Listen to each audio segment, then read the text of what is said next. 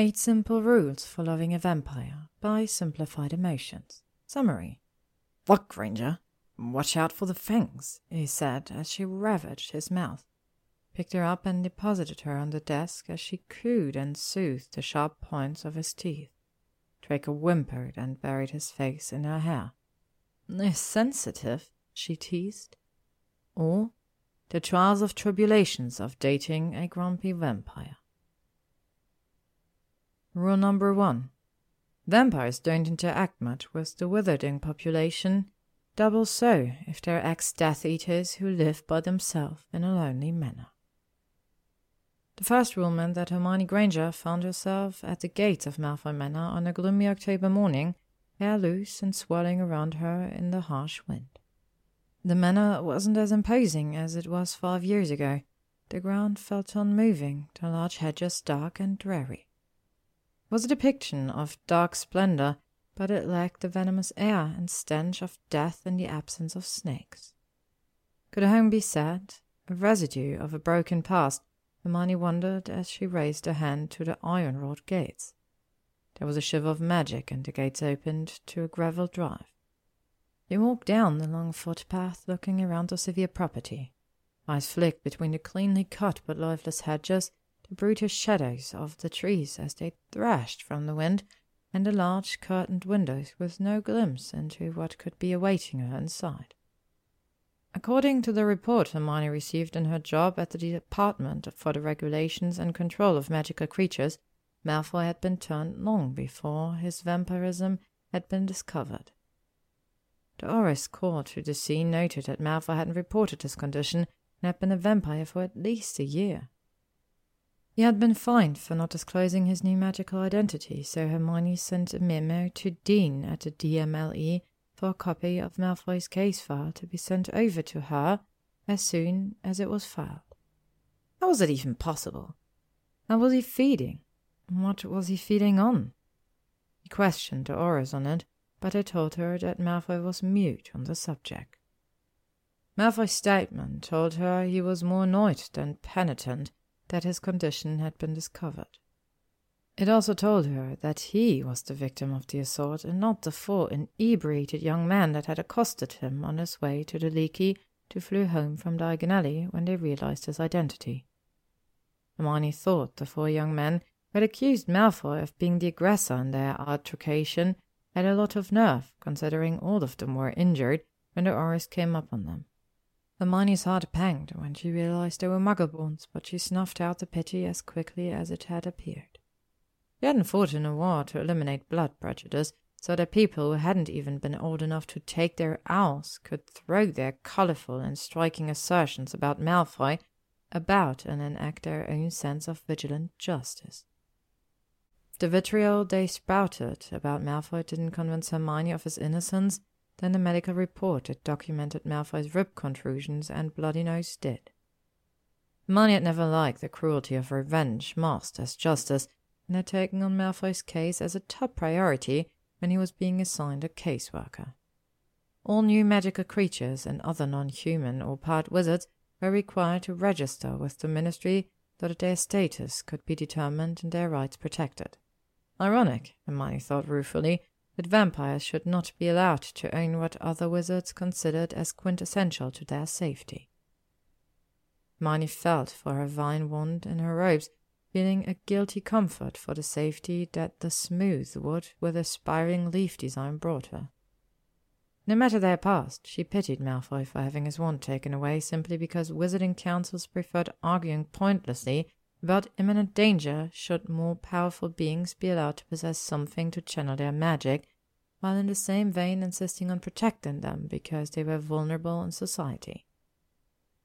Molly straightened her shoulders, determined to do the best she could in helping Malfoy adjust to his new life, and reminding herself of the reason that she joined the department fresh out of Hogwarts six years ago. To make real change. She lifted the large ebony knocker, two snakes with silver beaded eyes encircling each other, and let it fall after three short raps against a thick black door. Was opened gently by an older female elf wearing a red towel with enormous blue eyes. They widened further in recognition as the elf looked Hermione up and down. Miss Granger, the elf said excitedly. My name is Wimley. Master Draco's in the library if you'll follow me. She smiled at the elf and bent her knee to shake her hand. Hi, Wimley. It's very nice to meet you. Wimley's ears folded in shyly. If you follow Wimley, miss. Wimley led Hermione down the corridors, dark and grey to match the cold exterior. Apparently Malfoy was enthusiastic about being a vampire, judging by the barely lit sconces on the wall and the almost arctic temperature. How did Wimley not freeze? Hermione bundled her jacket closer to herself, teeth slightly chattering as she inwardly cursed not wearing her large wool scarf today. Everything was cast in shadow, making it somewhat difficult for Hermione to see, and she tried and failed to not shiver as she passed by a familiar drawing room. There seemed to be a static thrum of magic coming from inside, but Hermione couldn't discern what it was. A quiet cough from Wimley told Hermione that she had stopped walking. She realized that she was staring stock still at double-sided dark mahogany doors. She thought there was something cruel about the way opulence could mask horror.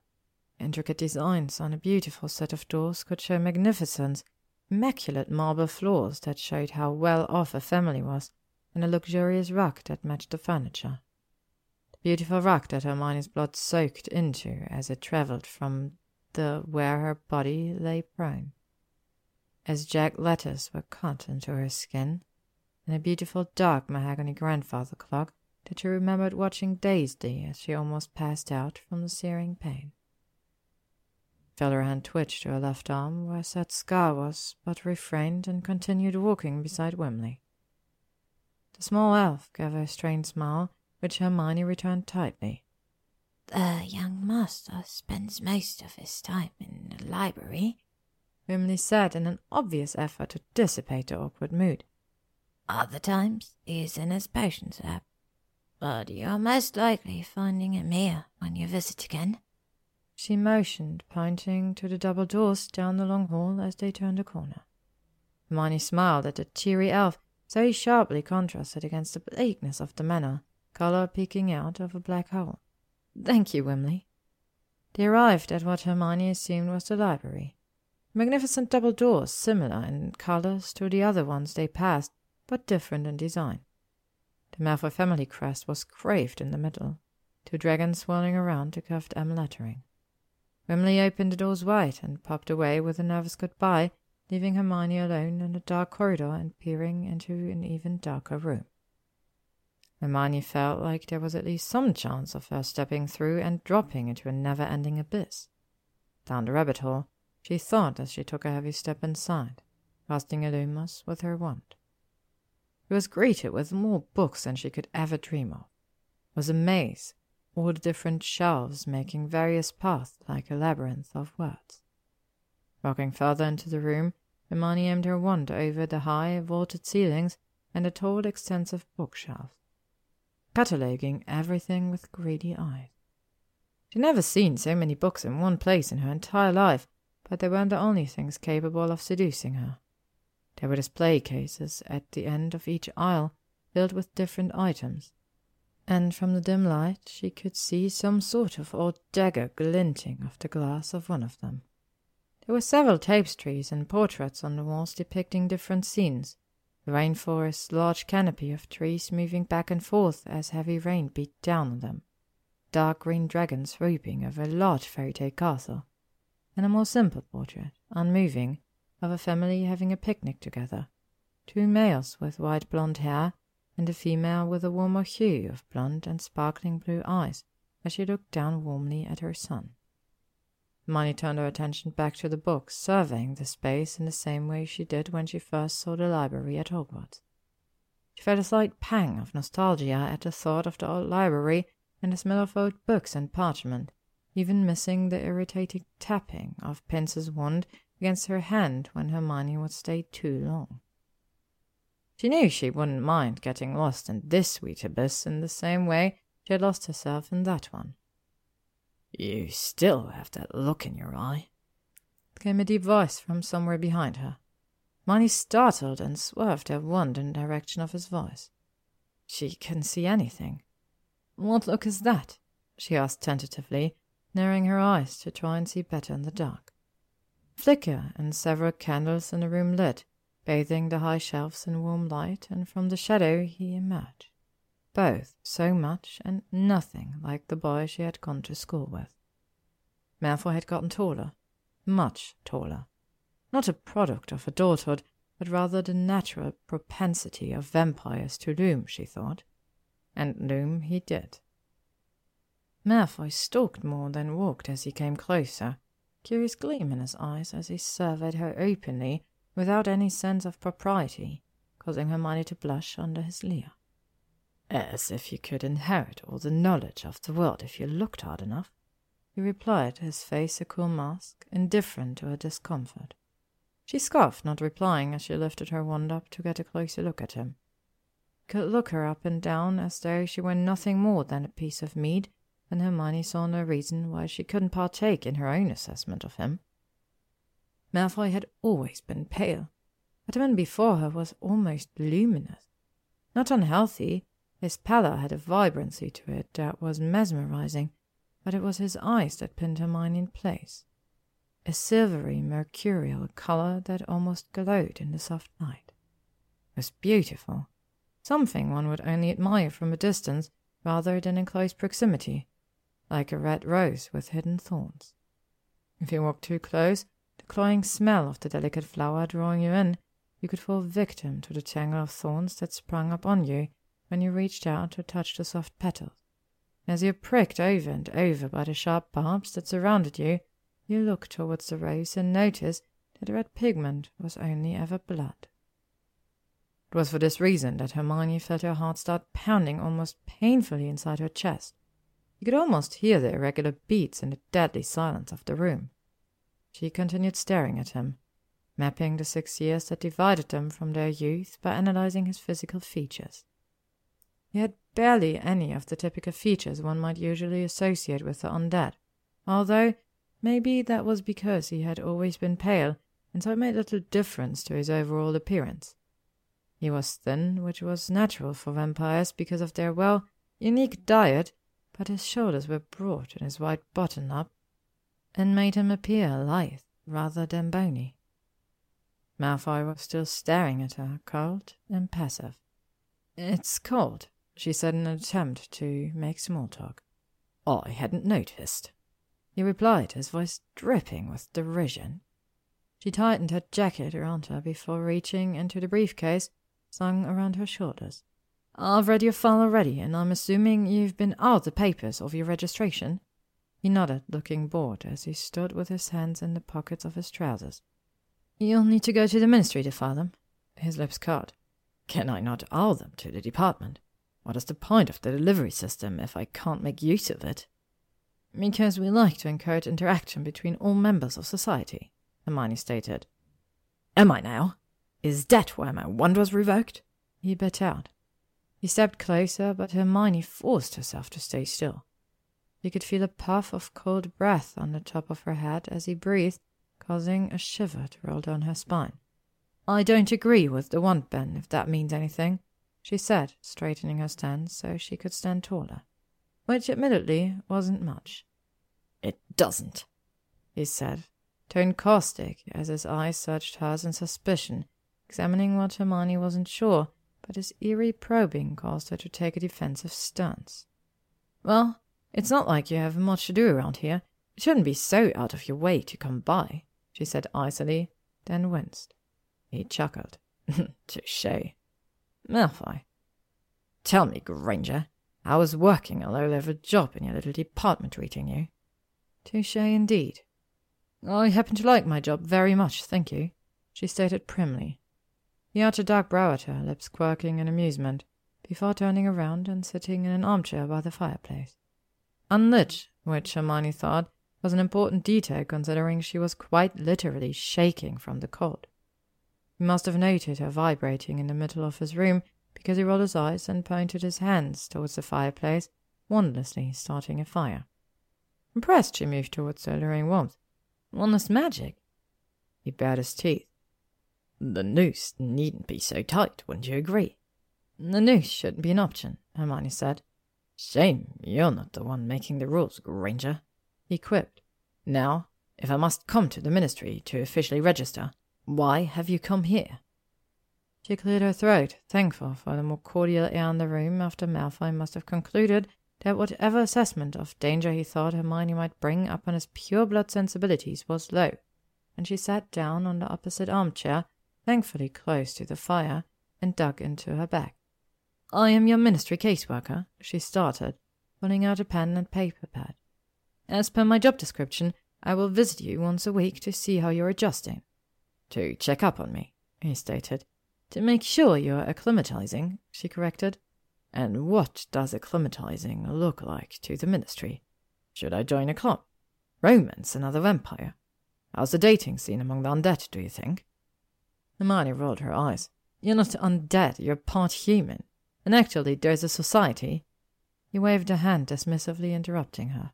Yes, yes, I know. The Society for the Tolerance of Vampires, he said. The word vampire rolling off his tongue as if he had just eaten something sour. I've already received a letter from them. She tilted her hat up as she made cursory notes. And? The letter? He asked, giving her a cold, close-up smile. Oh, it and the they sent along made a rather nice kindling for the fireplace. Malfoy, you haven't even tried. I am perfectly fine being alone. I am allowed dose allowances, at least, he said, tone brokering no argument. She gaped at him for a moment. She thought of saying something else, but his tone could have cut stone. Sighing, she steeled herself to give some slowly in the future during their weekly meetings. All right, she said quietly. This week is just for us to introduce ourselves and for me to inform you of the schedule of our meetings. I'm afraid I can't stay long today, but I will routinely arrive at the end of my work day for our weekly meetups. Why? Hermione's brow furrowed. Why must we meet up? No. Why have a schedule checking up on me at the end of your workday when all you have to do is pop in and make sure I don't have unsuspecting victims in my dungeon before you go to work? She huffed. You don't have people in your dungeons, Malfoy. And how would you know? Malfoy stood and placed his arms around both armrests, effectively caging Hermione in and leveling his face with her. The eyes were even more silver up close. She shivered at his cold breath. You should be careful, Granger, he said, his voice a dark promise. Vampires, after all, are parasitic and bloodthirsty creatures. She gave him a cold smile. I could say the same about all humans. Now, tell me what time works best for you each week so I can schedule it. Malfoy smirked again. That they are. I'll come by the ministry tomorrow, and as per your earlier description about my abundance of time, I am pretty flexible for meetings. Gave a dry chuckle as she grimaced, rising up and thankfully putting space between them again. Afternoons are fine with me, but you can arm me if we need to reschedule accordingly. Without another word, he turned towards the shelves and disappeared behind the stacks. Staying still on the chair for a moment to calm her upturned breathing, Hermione then rose to her feet, packed up her papers, bid Malfoy a farewell, for which he rudely got no response, and walked off the manor grounds and apparated to the ministry. When Hermione arrived back at her office, she pondered how best to interact with Malfoy. It wasn't that she really thought Malfoy would hurt her. He never killed anybody during the war, and though he had been and still remained a Ponce, he had been nothing more than a bully when they were younger. But there wasn't much knowledge of the behaviors of vampires. They were a secluded group, and Hermione suspected that, like all other creatures and non human beings, people who interacted with them did so with an air of bigotry. Didn't know if observations of vampires' apparent impulsive and fervid behaviors were factual, or if people were just wary of them and therefore used any flicker of antagonism by vampires, or any magical creatures for that matter, to assume that they were naturally prone to violence. As Hermione glanced around at the endless stack of administrative work that somehow always made its way to her desk, she sighed. Somehow extra work from her colleagues in the department always made its way to her desk dipped her quill into some ink and started on the first paper. Case of a wizard who had been recently freed from the allure of a veela and was suing her for damages to his heart. And damages to his bank account, Hermione noted privately. Let out a wry chuckle as she took notes on the case while still pondering Malfoy. Specifically, the issue of his blood bloodlust. Did he experience it to a degree she'd read about in the books, where vampires were almost feral in their desperation for blood? How bad were his symptoms, even if he had been feeding? Was there anything she could do to help him alleviate his discomfort?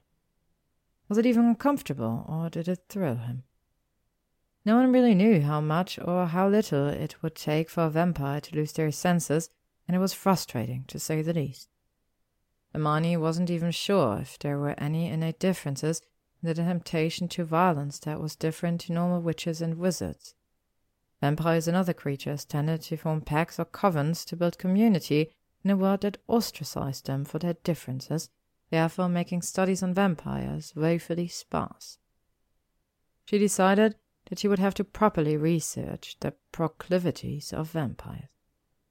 She would research the proclivities of Draco Malfoy. Hermione looked up at the clock in her office the next day. She'd finished her workday only four hours later than usual, which was an improvement. Sighing tiredly, she waved her wand, and her continually rising piles of papers were neatly stacked on the side of her desk.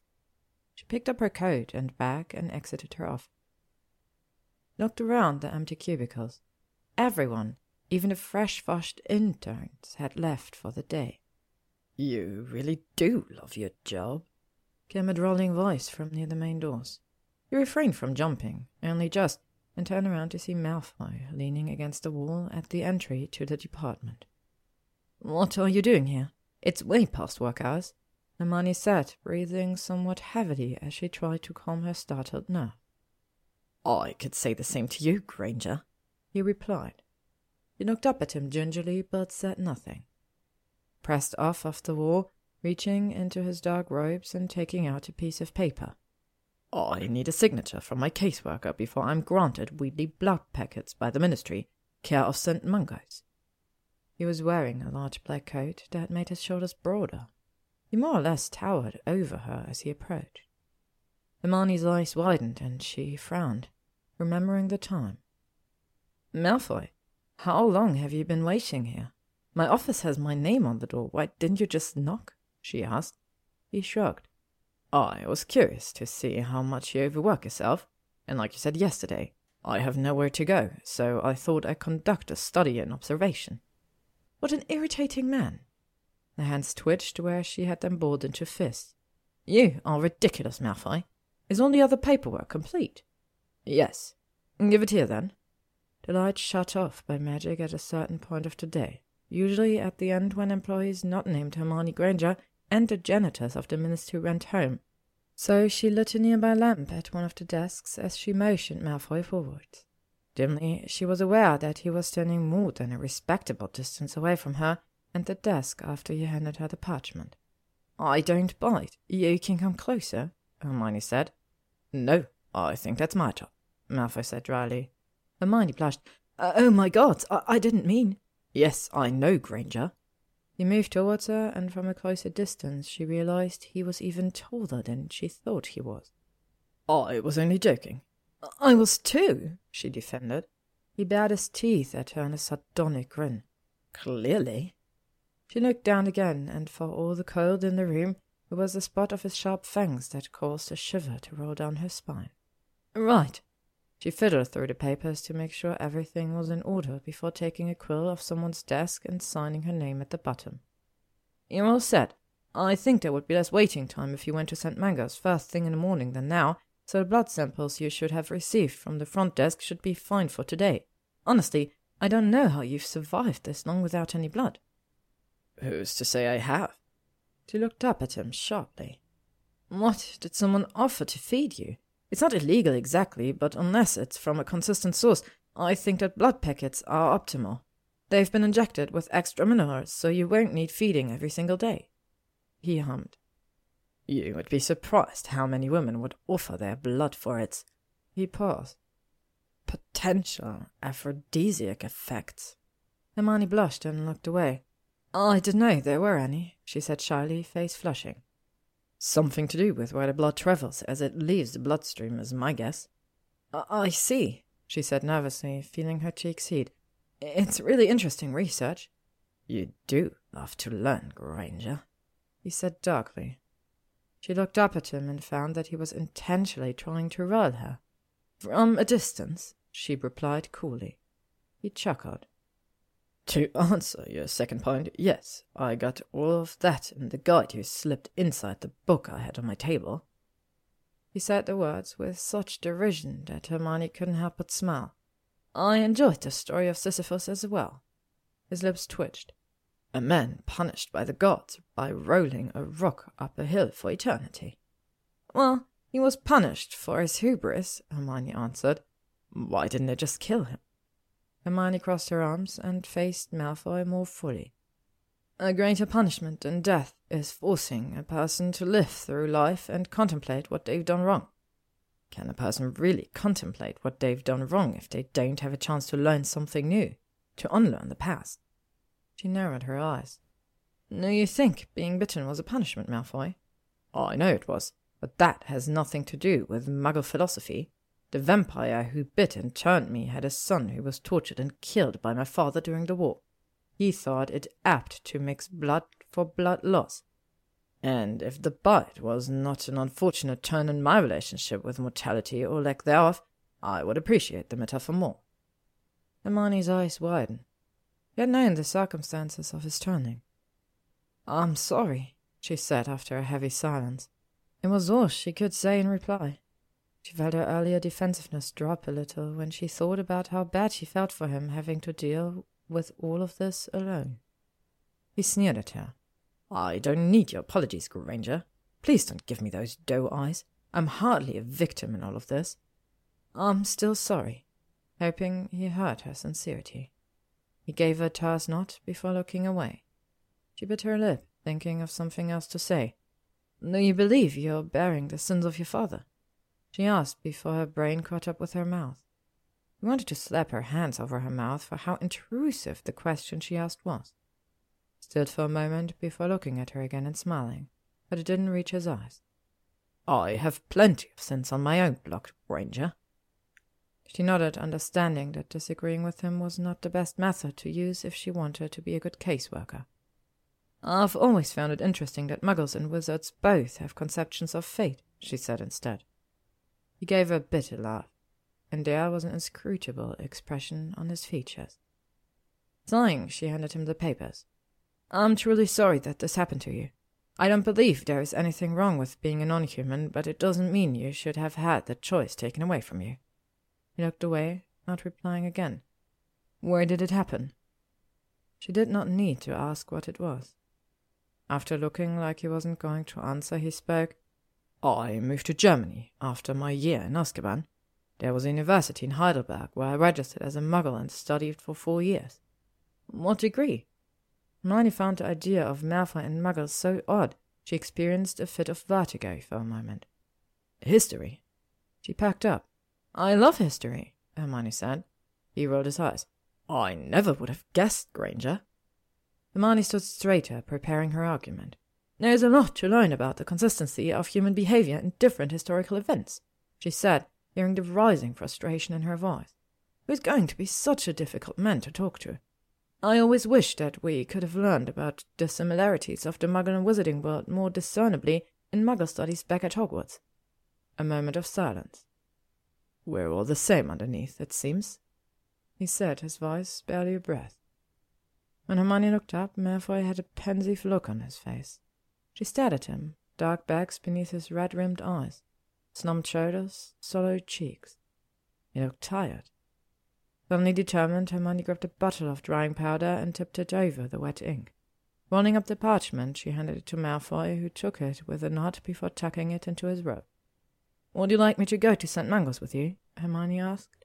Well, I imagine having one of the Wonder Trio with me would speed the line-up. I think I can manage a hospital visit on my own, Granger. I'm only offering. I'm your casework, after all, she stated. That you are. Now, while you do frighten me and every person who crosses your boshy path, I think I may yet survive an encounter with the stuff at St. Mungo's. Although my eyes really do not appreciate the lime green robes the healers wear. She bit back a smile. They are rather bright. Gave a small smirk before peering over her shoulder into her office. Are you done for the day? Or night, I should say. She rolled her eyes. I am. I was just leaving before you arrived. He nodded. I will escort you to the Floo. Hermione couldn't help the smile that broke out on her face. Pure mannerisms in a vampire. Surely there was a joke to be made there. Thank you, she said instead. Hermione picked up her coat and stood it on, waving her hand to close and lock her office. Picked up her bag, slightly grunting at the heaviness of it as she placed it across her shoulders. Why don't you cast a featherlight charm? Malfoy asked from behind her. She barely stopped a shudder going down her spine, wondering how long it would take for her to become used to his silent movement. I'm practicing putting some weight on my shoulder, she said. Why? Hermione winced at the memory. I was visiting a werewolf pack to present a new treaty detail in legislation I'm helping to draw up, and it looked like I came during a feud between two packs. Things escalated, and they got into a brawl. One of the werewolves who was shielding me got pushed to the ground, and I was attacked by a younger werewolf who was stressed and agitated by what was going on, she explained. Malfoy's eyes widened in horror. It wasn't the werewolf's fault. Hermione continued, adjusting the bag again. He was recently bitten and had turned earlier in the month because of some genetic mutation that no one was aware of. His emotions just gotten the better of him. He went paler, if it were possible. And your shoulder? Hermione turned her head towards her shoulder. He broke my shoulder with his hand. It's mostly repaired. There are a few scratch marks that are healing, but I mostly only have muscle stiffness now. She turned back to him, amused. He actually visited me smile failed when she looked at his face. Malfoy looked pain. Malfoy? He looked at her sharply before his face contorted into a blank mask. Hermione took a step forward, but before she could say anything, he gestured towards the door. After you, he said stiffly. Hermione stood for a moment longer, then moved towards the door. Walking on the black glossy floors to the lifts, Malfoy's billowing robes brushed against her legs, and they were freezing. He wondered if he was cold to the touch. They got into the lifts, and Malfoy gave her a wide berth. It had to have been one of the most awkward silences she had ever experienced. She was thinking of something to say about Malfoy's change in mood, but every time she opened her mouth, she felt words close up in her throat. Once they exited into the atrium, she felt him stiffen on her right. She looked up and saw his eyes dart around the open and empty space before visibly relaxing moved forward ahead of her, and they stopped at two sides of the Floo network. Granger? He nodded before he stepped in. Malfoy, wait, Hermione said. Inclined his head back, waiting. She bit her lip again, and she noticed him track the movement. Yes? He said the first thing that came to mind, hoping he understood her sincerity. Claws are still nails underneath. It's the choices you make that define you, not what others try to force it to mean and with that she stepped into the Floo, not looking at Malfoy's reaction as she disappeared in the green flame. Vampires have a weakness for necks. The first few months spent meeting with Malfoy were a study in patience. He either ignored Hermione's questions or replied with a sarcastic remark that made Hermione so furious he wanted to find the biggest book in the library and clock him over the head with it. He would always be reading a book when she entered the manor, and Hermione wondered how many of the volumes from the library he had already read. He would ask the designated questions regarding his mental health and what he had been doing in the last week, but was met with single sentences and sometimes even single word responses that left Hermione quietly scrambling for a way to fill up the time she should be working to help him. Thankfully for her, there were a few books he would be reading that she had not made the time to read herself yet, and so she filled the extra time asking him about them instead. Malfoy would stare at her with a long suffering look when she spoke, deigning to grace her with a few clipped sentences regarding his thoughts, and sometimes, if he was feeling particularly verbose, whether he recommended it for reading or not. It was adequate, he would say in a bored drawl. Hermione wondered if she bounced a ball off of his flat voice, if it would be capable of rebounding off a surface. Their conversations picked up, of course, when they got into an argument. For a short while they were stiffly, but still in Hermione's mind politely, discussed charms, but then proceeded, through no fault of her own, to bicker over a new version of the bird conjuring charm. More birds would be cast at once and fly at greater speed. Hermione told Malfoy of the time she sent a flock of them at Ron during sixth year, earning her a reluctant chuckle. Malfoy was obviously biting his fist to keep from smiling, causing her to smile even more brightly at him, who rolled his eyes at her in response. Their conversation turned more defensive when they started discussing how long it would take for this new charm to be taught to the public. Hermione argued that newer charms should have more variability before being marketed to the public so they didn't potentially affect public safety, while Malfoy argued that new forms of magic and its potential effects should be given to people freely, and those who were idiotic enough to use them without the adept magic needed to cast them deserve whatever consequences that resulted. That is exactly the point of warning labels, Malfoy, Hermione said with a harsh pinch to her voice, pulling an errant curl that had escaped her bun and twisting and tugging it on her finger in frustration. They are available and required in advertisement so that the general public is aware of what they are using and how to proceed safely. How can those warning labels be developed when the developers and advertisers are not completely sure of all the potential dangers? Yes, Granger, he bit back. They go through all of this testing, and most people who get injured are the bumbling idiots who don't listen and attempt charm work that is above their skill. We might as well do away with the years of testing when the original creators have already assured everyone of their success. Hermione fumed. You can't only take the word of the developers. There needs to be second, third, and even fourth opinions to ensure the safety of the people they are marketing magical charms to. This goes for any product or spells, she argued. He sat up straighter, snapping the book shut as he mirrored her prickly posture. If you're adept enough to use that sort of magic necessary for advanced charms and any other magic not reserved for Weasley genes, then you would not fumble with it in the first place until you were ready to. She ignored the jab at the Weasleys. The point of warnings, she emphasized because he clearly was not understanding her point, is so that young, inexperienced witches and wizards do not. Yes, he interrupted, his voice cutting.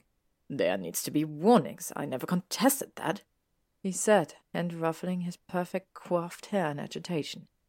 It is the length of time that is preposterous, considering the magic is an innate skill, not some muggle invention that cannot be accounted for until you go through an absurd amount of trials. Hermione could see his nostrils flaring and his cheeks flush, and felt a rush of excitement that she had finally prickled at his annoyingly calm disposition even if he was completely wrong. I assure you, Muggle science and technology is a much longer process. She was only wary that Malfoy might make a degrading comment, but all he did was scowl as she continued. Just because magic is innate does not mean it cannot be volatile. We need to test it by similar means to avoid risking people's safety. Actually, I believe you're right. His voice splashing more than dripping with sarcasm warning labels should absolutely include a fine print that states anyone other than your precious Weasley and people like Finnigan should be cleared to use the experimental charms outlined in this book. Hermione grabbed and hit Malfoy in the shoulder with said charm book, and Draco cursed at her as she picked up her bag and left, huffing loudly about bloody, stubborn vampires. She almost turned and hexed him when she heard a chuckle on her way out. We went to Diagon Alley before going home and stopped by Flourish and Blotts to grab some new books on charms and returned to Malfoy Manor the following week to discuss why she was right and he was wrong. That day they argued and even cordially discussed charms theory and its new innovations well into the night. I will concede on this one point. Malfoy relented when Hermione showed him a graph on magic adaptability and yearly magical injuries. Yes, I thought you would. She beamed when he rolled his eyes. Did anyone ever tell you that you are gigantic swot? She pretended to contemplate the question for a moment before answering him. Uh, once or twice. He stared at her incredulously for a moment, but then changed the topic, mentioning a new variation of lust potion with a wave of his hand, as if it were a bother to even discuss it with her. They were discussing the dubious nature of lust potion when Wimley appeared with a mug of hot chocolate and thrust it, without warning, into the hand of Malfoy, who had been animatedly waving around as he argued with her. Hermione could barely contain her snort of laughter and realized she hadn't at all when Malfoy levelled her with a look and asked, What, Granger? Have you never seen a grown man drinking a cup of hot cocoa before? Hermione rolled her eyes. All I can see is marshmallows, Malfoy. If there's any hot chocolate in that cup at all, I'd be surprised. Malfoy's eyes didn't leave hers. Wimley, a cup of hot chocolate for Miss Granger, if you'd be so kind. With less than half the marshmallows I take. Thank you. She obviously doesn't appreciate their flavor. A cup appeared on the table beside her, and Hermione lifted it gently.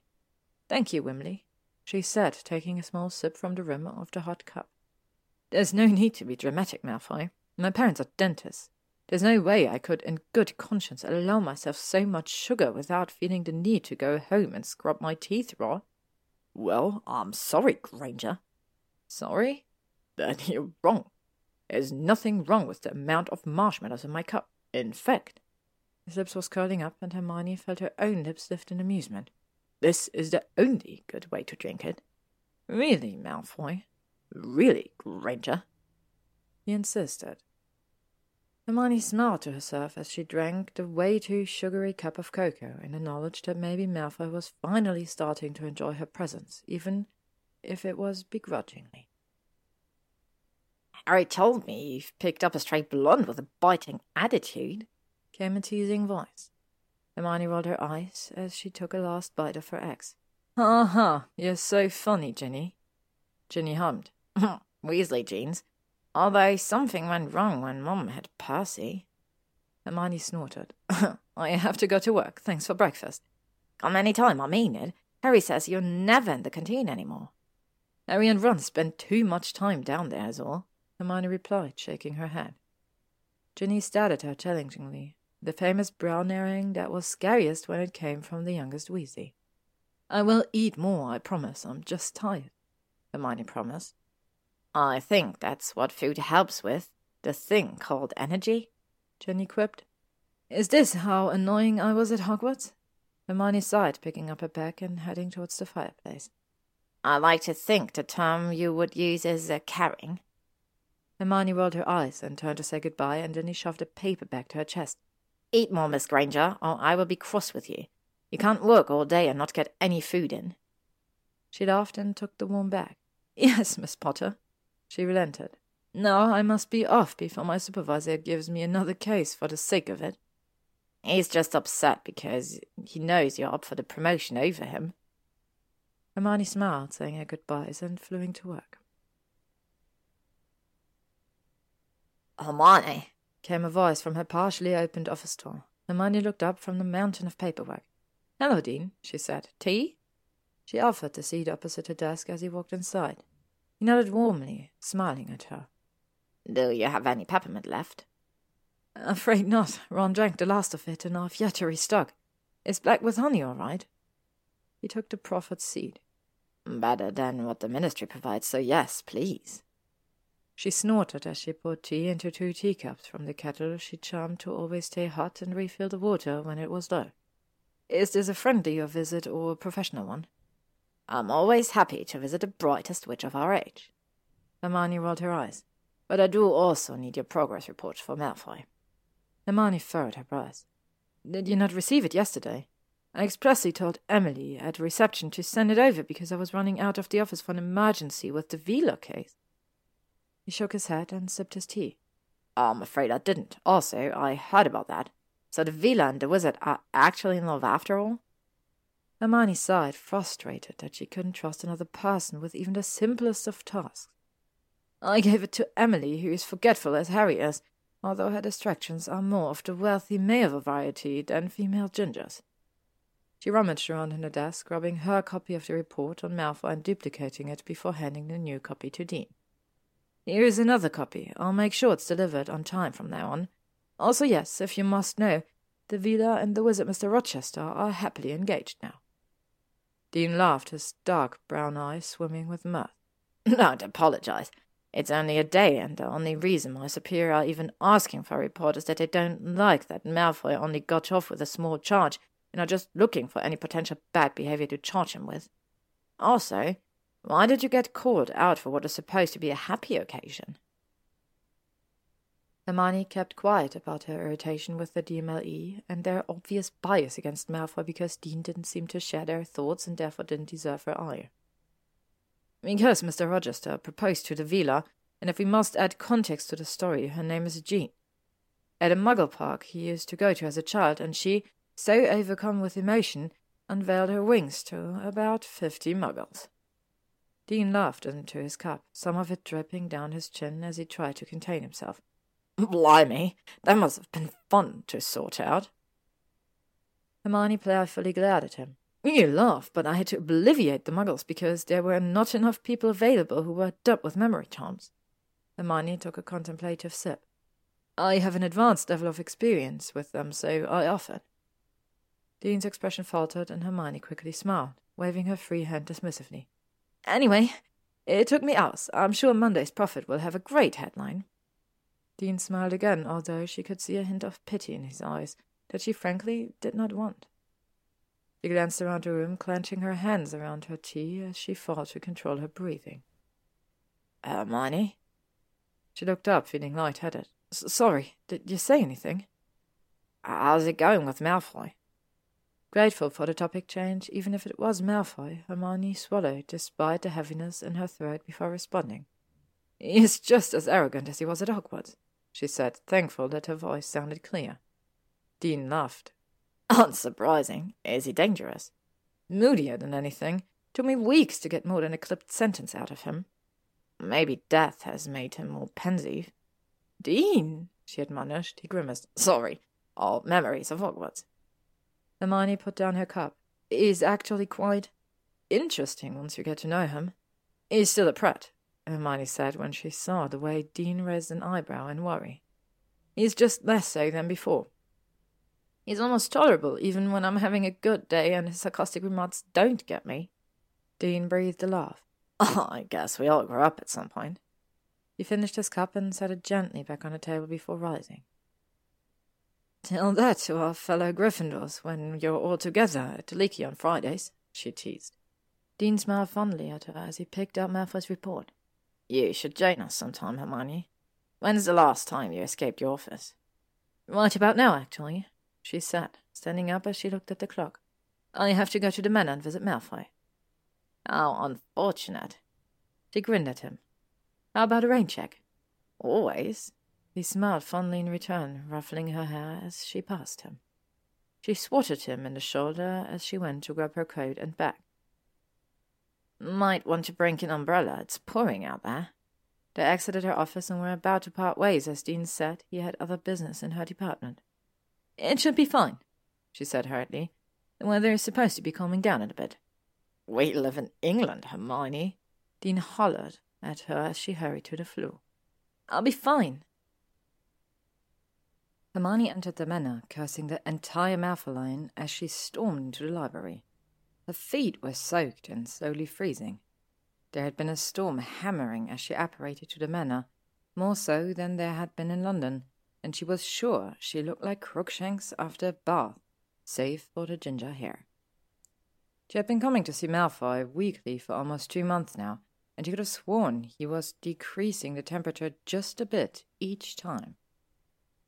Malfoy tutted at her as he looked up from his armchair near the fireplace, which had a brimming fire, a mocking expression on his face. Do you have something to say? Hermione asked as she unzipped and shrugged off her coat before walking to the fire and sitting on the floor to warm herself up. I'm assuming the fire is for my benefit? He nodded. You have magic. An astute observation, Malfoy. I thought I'd make it, considering you've never seemed to have heard of a drying charm. Hermione forced a smile. Force of habit from growing up with muggles. It took her a few minutes to realize here she was kneeling by the fireplace to warm her hands and was a bit too close for comfort to Malfoy. One leg stretched out in front of him while the other was perched over his knee, when Hermione looked up, it was to see him looking down at her with amusement in his eyes. Hermione scowled and shuffled back. You've been in the wizarding world longer than the muggle world, Malfoy pointed out. Hermione hummed. Hmm, true, but not everything needs a wand. Indeed, he said coolly. Don't be difficult. I warmed up the manor, he said, seeming to know that she wasn't in the mood for a sarcastic jab. Could have fooled me. Hermione sniped through chattering teeth. He gave a long, suffering sigh before casting a wandless warming charm on the room. Better? he drawled. Ignoring him, Hermione removed her fluffy black cardigan that was almost soaked through with rain and placed it on the back of a chair before taking out her wand and casting a drying charm everywhere except her hair. She had dinner at Ginny's and Harry's tonight and no time to fix her hair, so letting her curls dry naturally would at least somewhat smooth out the frizziness. She went through her bag for a quill and paper. So, Hermione said as she looked at her notepad. How have you been feeling this week? A moment of silence. She looked up. Malfoy? Malfoy was looking at her, or more accurately, at her chest. She looked down at herself, looking for any possible stains on her long sleeved ribbed shirt. Hermione's brow furrowed. Is there something on my shirt?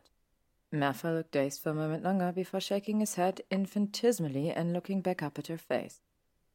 He thought she saw his jaw clench before he tried speaking. She could also see that his pupils were expanded. It wouldn't be until later that night that Hermione realized how much of her neck the shirt collar exposed. The tendons stretched open for the predator to sink their teeth into the delicate flesh, blood pumping as it left the deep, pointed puncture wounds. You're complaining about being cold. You're wearing that? he asked. She narrowed her eyes. The manor's colder here than it is outside, actually, and most places keep consisting warming charms at least, she said. He regarded her for a moment. I don't have that much need for warmth these days, or the company. Well, I'm here now, so I would appreciate if you could make it warmer when you know I'm going to be here. She shifted. Please. He relented. Since you are so nicely. Hermione's lip twitched. How have you been doing this week? She asked again. She could feel him moving around her, quiet like smoke. I sat in more places this week while I read. She snorted and looked up at him. What did you read? Are we starting a book club? I think we need a few more members, he said. I'm already in a book club, I'm afraid. Pity. Don't think I can join. No, you can't. Malfoy raised a brow. It's women's only, she added. He laughed, soft and airy. Well, that would be especially difficult then. Hermione smiled. Biting her lip, she said, I wonder if they'd make an exception for a vampire men? He laughed again, uncrossing his arms from where they had been tightly pressed to his chest. His broad chest, Hermione's brain added uselessly. He motioned towards the tall bookcases. What'd you like to see? he asked. Oh, God, did she? Hermione's fingers had a near incessant twitch to peruse the obviously old books. She knew that the manor had some extraordinarily rare books and scrolls from the Ministry's post war investigations for remnants of dark magic, which she could easily immerse herself in. There was a lifetime's worth of words to read in here.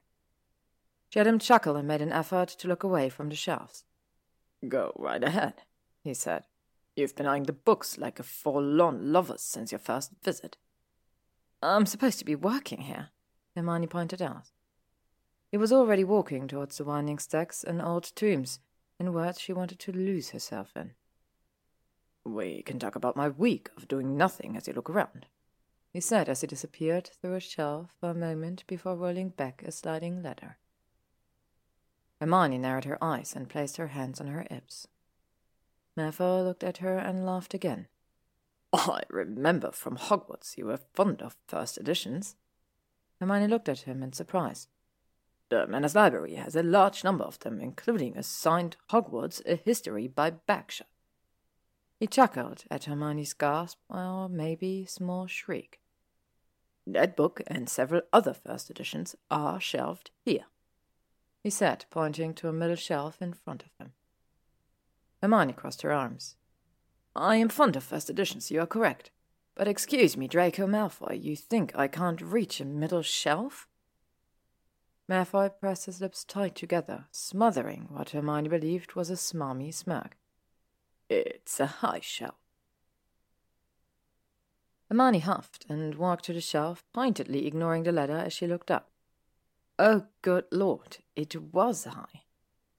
Looked down at the case of books at her eye level, a series of encyclopedias on the different maps of the visiting World, and placed her finger on one of the spines. I think I want to look at these first, she said. She heard Malfoy scoff, and she smiled. He walked towards her, and she could feel his unlikely warmth at her back. Would you like me to lift you since you insist on being so stubborn? His breath blew hot against the nape of her neck, and she shivered. Hermione turned to face him over her shoulder and narrowed her eyes. No, thank you, he said, gripping the book and pulling a little harder than necessary as she lifted her chin at him. You're not even that tall, she added. You probably need the ladder as well. For the middle shelves, is that so? Let's see then. Malfoy stepped closer into her personal space, and bugger it all, it really was unfair. He had high cheekbones that were accentuated in the shadow of the low light. His thin lips were poised in a smirk that showed off his white teeth, one of the front ones a little crooked in what she assumed was some sort of injury. His face was pale but clear, and his angular jaw complemented his pointy nose well. His eyes, however, were the most compelling thing about him. She remembered them being grey when they were younger, but now they looked like shattered starlight, startling silver as his amused gaze flickered across her face. She flushed, looking down at his chest, so she would stop staring at him. My face is up here, Granger, he said coyly. Hermione looked up at him and pursed her mouth. It's a shame to have to look at it. He smiled. Oh.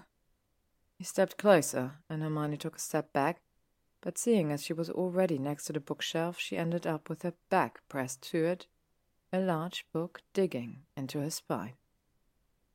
Malfoy put two hands on either side of her head, staring down at her. Is there something else that you would give more of an appreciative look to? His eyes slowly dragged the length of her as he spoke. Hermione flushed.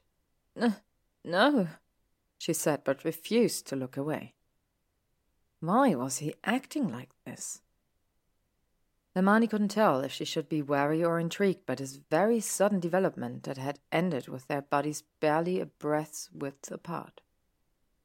Malfoy reached a hand up and placed it on her throat, his thumb resting on her fluttering paw. She didn't swat it away because she found that she stopped breathing altogether and had no capacity for brain function. All of the blood seemed to be pooling elsewhere, and she was left feeling light-headed incapable of making executive decisions. Which is why she didn't immediately remove his hand, call him on his inappropriate behavior, and storm out of there. It was the only acceptable explanation. Ah, Are you trying to scare me? Hermione asked, her breath hitching as she tried to ignore the feel of his long fingers, slowly moving on her neck. His thumb was sliding back and forth gently while the rest of his fingers tapped near her paw. Are you scared? Hermione's cheeks reddened. No. He smiled darkly. Your pulse betrays you. You make me nervous. That's different from being scared. She reached up and tucked a wayward curl behind her ear. I just don't know whether to trust you, she admitted. I've known you most of my life, but I'm only actually learning things about you in the last two months. You shouldn't trust me, was all he said in reply. You know you don't. She sighed, looking up at him. I know you don't want help, especially from me, but it doesn't change that I'm here to help you if you need it. I'm not your new pet project, Granger, he bit out. She looked up at him. He was staring down at her with an expression she couldn't place. No, but I did take your assignment because I wanted to help. His face was strained as he looked down at her. Why do you want to? Licked her lips, and his eyes tracked the movement. Because even though I know you want to assume that every person must have some twisted reason to help others, that motivation can only be underhanded or for selfish benefit, I don't think I've ever shown, least of all to you, that I've the desire to be deceitful. Can you honestly say that I'm gaining anything from coming here every single week? His eyes softened, the hard stare he'd been leveling her with. As I said earlier, you've been eyeing my bookshelves like a forlorn lover. I'm pretty sure once you entered the bookshelf, your hair came alive in response to your oversized brain peeking up from inside your head. Hermione reached up and patted her red curls for a moment before looking sharply up at Malfoy. It did not, she cried. He chuckled. You are more devious than you like people to think, Granger. I'm just now remembering when you trapped that vapid Skeeter woman in her animagus form while we were at Hogwarts. Hermione gasped. How did you? She snapped her mouth shut. The half grin was already twisting his handsome face. I guess I've always been good at keeping to the shadows. I wondered how Skeeter found her stories and followed her one day. Turns out she was an animagus. I saw her transform into a beetle and fly into a corridor, and I followed her to see where she was going. Hermione gaped at him. Um, well, how did you even keep up with her? She's a tiny beetle. She is, and the one who stopped to listen in on every conversation. It wasn't too hard if you kept your focus on her. Then I saw her enter the hospital wing and perch on a ledge when you trapped her. I did not. Rather ruthless of you, Granger, he interrupted. Do you kidnap all those who anger you? Hermione spotted, and when Draco smiled at that, she could see the beginning of his fangs show through. He had such a lovely smile, she thought. Seemed to notice her staring at his mouth, though, because he snapped it shut and cleared his throat, taking his hand off her throat and reached up for Hogwarts, a history, in another book, walking back to the table already, discussing something Hermione wasn't really listening to. He was still focused on the warmth that ghosted across her collarbone and neck. Lifted her hand there and felt a buzzing sensation all over. Granger? Draco called from the fireplace. Hermione shook her head, feeling almost uncomfortably warm. I'm coming. You look terrible, Malfoy said to her by way of hello, shoving a cup of hot chocolate with far too many marshmallows into her hand. Hermione narrowed her eyes at him, but drank it. Thank you, I haven't slept. She had slept approximately four restful hours the entire last week since she'd seen him last. Recurring dreams of a pale blonde mapping the tendons of her neck before baring his sharp teeth. Thanks, she reminded herself, and biting her. She would wake each time as soon as she felt acute pain morph into something else something that wasn't painful, something more sensory and vivid. She refused, however, to consider whether this was a good or a bad sort of sensation, and had therefore been living on pepper up potions until she could get some proper sleep and had a clearer mind to consider it. Malfoy gave her a look of dismay. You could always go home early and have a good rest. Hermione smiled, taking a sip of the warm and just a bit too sweet drink. But then, who would keep you company when you insist on not going outside? He chuckled. Well, you can keep me company. My potion's up today. I had to go to Gringotts and haven't been able to brew yet. Wimley told me you brewed. I do, he said, leading her out of the library and into a larger corridor. Professor Snape left me all of his notebooks, and he had several experimental potions ideas that he never got around to attempting. I'm bored enough and have the time to try it in his stead. You still call him Professor? Malfoy shrugged. He was still my professor before he died. It feels odd to consider someone's name in present terms when they aren't here to live it. Hermione thought of all the people who died during the war, of how she still referred to Remus Lupin as her professor when she and Harry visited young Teddy and Andromeda. I suppose I think that way too, she said softly. He nodded, and that moment of shared humanity felt like another wall between them fading, evaporating gently with just the smallest push. They walked down the corridors, which Hermione thought felt warmer than it did the first few times she had walked through them, and stopped at a set of double doors. Malfoy opened it, and Hermione was impressed by the cleanliness of the place. Being in both Slughorn's and Snape's respective iterations of private brewing rooms that ranged from catastrophic for Slughorn, and in Snape's case, catastrophic while still being orderly, he was impressed by how simple and clean Draco's workspace was. So, without your wand, how do you brew most of your potions? There are certain potions you can't make without the necessary charm work from a wand. For example, I can't fully brew Felix Felicis because you have to cast the Felixempra charm at the end. But among the notebooks Professor Snape left, there is a workaround for the less complicated spells if your wand's magic is above adequate so I can brew iterations of potions that I don't require immediate wand casting. And for those that require wand work at the end, I can do a wandless stasis charm well enough, he said. Hermione looked at him, impressed. That's really clever, she said. He gave a mock bow, and she rolled her eyes. How long have you been practicing wandless magic? Since I had a snake its master in this house. It's good to learn cushioning charms when you're being thrown about everywhere. Hermione openly shuddered. I see. I. He hesitated for a moment. I had the drawing room sealed off. No one can enter, not even me. She nodded, feeling heavy and nervous where she previously felt light. He cleared his throat. I'm going to brew for a few hours if it's all the same to you. Grateful for the change in topic, she smiled at him. He froze for a moment, his expression flickering as he looked at her before nodding and moving to the work table. Hermione felt a slight tingling in her lower extremities when Draco undid the buttons at his wrist and rolled them up to his forearm, and pointedly ignored the way the veins of his toned arms flexed as he stretched them out. She plucked the potions book from Draco's shelf and sat on the tabletop while he set up his brewing station. He huffed about her not asking if she could take the book, and she ignored him.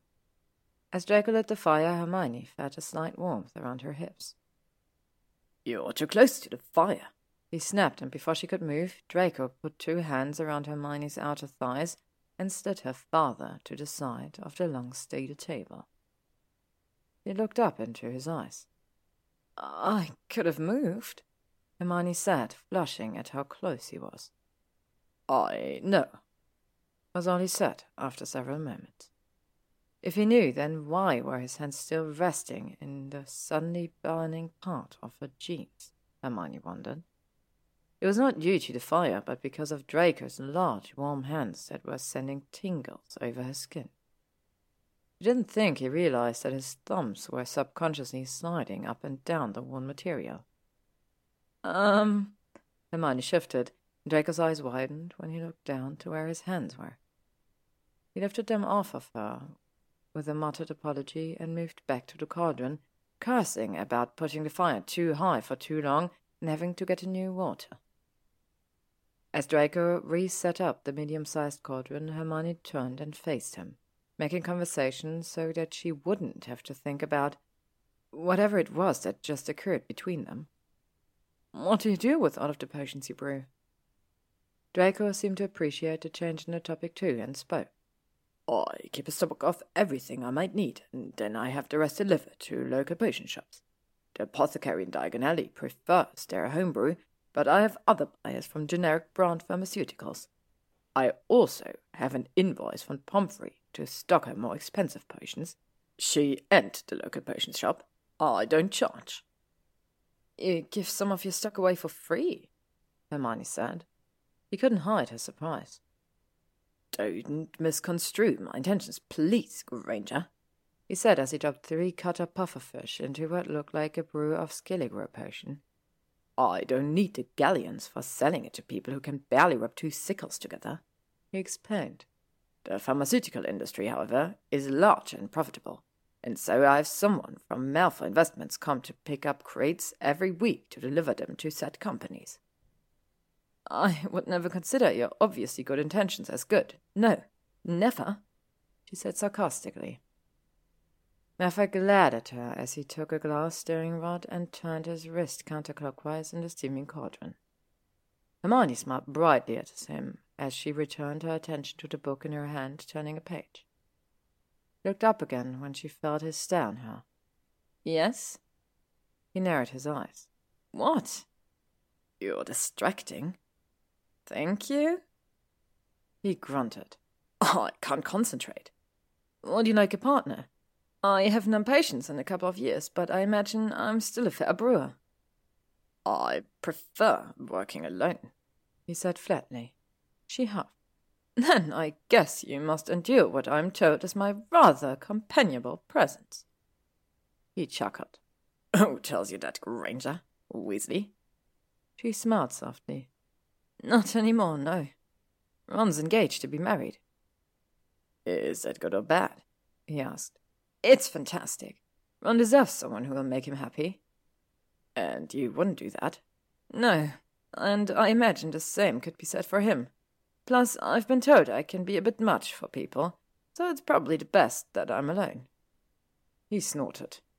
I wager people who believe that people are too much, as you say, are just so full of whatever shite they load themselves with that they can't even consider how important those who give so much of themselves are, he said. Hermione's eyes widened. She felt a whirl of. She didn't know what to call it.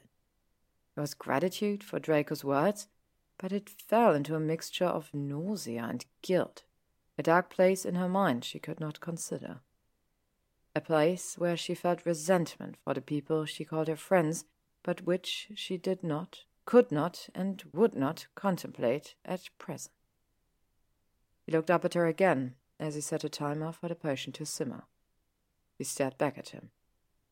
His eyes had such varying shades of grey. At the moment they gleamed somewhat dark, like ash, as he studied her. I just have to place a charm too. He looked crestfallen for a moment before he straightened his features into blank placidity. He gave her a bitter smile. It hasn't been long enough, I suppose. I still instinctively reach for it. It being his wand. Hermione pulled hers out of her sleeve and jumped off the table. If you won't allow me to brew with you, then I can be your charms partner. I got an O on my NEWTs, and therefore you are not allowed to say no to me helping, she stated. He raised a brow, his mouth twitching in a half smile, but he didn't stop her as she went to stand beside him and cast the necessary spells for the potion. There was a sharp, astringent scent that tickled Hermione's nose but barely affected Draco, paired with a sickly sweet aroma wafting in the air, signifying a perfect brew. She looked up at him, beaming. You're decent at charms, Granger. I'll give you that. She swatted him on the arm, and he grumbled, calling her violent as he rubbed his supposed injury. He was going to overturn the wand ban on vampires, she decided, as he looked back down at her, moving his face slightly to the side so Hermione couldn't see his smile. She saw it anyway. Well, number three. Vampires aren't known to be affectionate, so what is Draco playing at? It turned out that working for four years at the ministry only granted Hermione a modicum of persuasion and even then it was Harry throwing his weight around that got her into a meeting with the senior members of the Wizengamot. She hated asking for things, and even though he was her best friend, she felt horribly guilty asking Harry for his support when he was drowning under his own duties as one of the newly appointed senior Aurors. But after some playful grumbling, he'd agreed to help her. Harry had gotten used to public speaking after being promoted, being tasked with more assignments that made him the lead on several cases, resulting in him dealing with members of the public and the press, making him the perfect guinea pig for Hermione to practice her cue cards on. He didn't question Hermione's sudden fervency for vampire rights, only teased that her list of creature rights was growing longer and longer. At Hermione's correction that vampires were not technically creatures, Harry rolled his eyes and opened the doors to their meeting with the senior members of the Wizengamot. The meeting was scheduled a few doors down from the court, with a long table which three of the most senior members sat behind. Simon Eckley, Charlotte Campbell, and Alpheus Dodge. Chief Warlock William Everleigh, a man in his late fifties, was present as well. Hermione told Harry that Dodge was a key person to the promotion of Hermione's legislation because he had been a close friend of Dumbledore's as well as a member of the Order of the Phoenix. She hoped that fondness for his old friend would extend to Harry himself. By the fond twinkle in the old man's eyes and the soft smile he sent Harry's way, who smiled awkwardly as he straightened his chair, Hermione felt confident in gaining his support. Campbell, the only female present, much to Hermione's chagrin, was much more personable according to her research, would at least hear out any legislation brought to her. Campbell was stern and would undoubtedly challenge Hermione's points, but having looked at previous cases, including the Malfoy trial post-war when Charlotte had voted in favor of Draco receiving only a year in Azkaban, Hermione was confident that if she approached Charlotte with logic and tenacity, it would work in her favor. That left Simon Ackley, a handsome pureblood wizard who was one of the youngest members of the Wizengamot. He had black hair and icy blue eyes, as bright as Draco's, Hermione thought, but they were much colder than his were. Ackley had always been the biggest thorn in Hermione's side when it came to any legislation her department drew up. He found issues in every single aspect of her work, causing Hermione several nights of unnecessary revision, even by her standards. She had suspected that Ackley was averse to creatures' rights specifically, because Dean Thomas, who worked in the legal department at the DMLE, had told Hermione that they never experienced many issues representing different wizarding clients and bringing their cases to review with him. Dean had even said several times that Ackley was kind. Such kindness was not extended to her department and by extension herself, especially if the way Ackley was looking across the table at Hermione was any indication. He looked at her with such a level of disdain that would make most people shrivel. Unfortunately for him, Hermione wasn't most people. She lifted her chin and dared him to ignore her. Meeting her determined stare, Ackley spoke up, giving her a thin smile. Oh, Potter, and Miss Hermione Granger. His voice was venomous when he said her name. Before we begin, I must ask why Mr. Potter is in a meeting when he does not work in the legal department. I hope you are not using Mr. Potter's fame as a way to get into meetings now, Miss Granger. He said, sickly sweet as he levelled with her with a smug smirk. Harry Potter is here as a character witness for his interactions with other vampires, Hermione said confidently. He has been on several, three to be exact, but Hermione was the only one who ever paid attention to the details, missions and has interacted with multiple vampire covens. He is here to give weight to my research, she said. And just how are those demons supposed to be trusted with a wand that will make them undoubtedly stronger than a normal witcher wizard? First of all, Hermione said pointedly, already feeling frustration seep through her composure. Vampires and demons are of entirely different classifications. Of the existing reasons why they are completely different from each other, the most important distinction is that demons are summoned, while vampires are bitten but still retain human level consciousness. Come on now, Miss Granger. Surely that doesn't matter when they are. Vampires are not feral beasts, Mr. Ackley, Hermione said, interrupting him.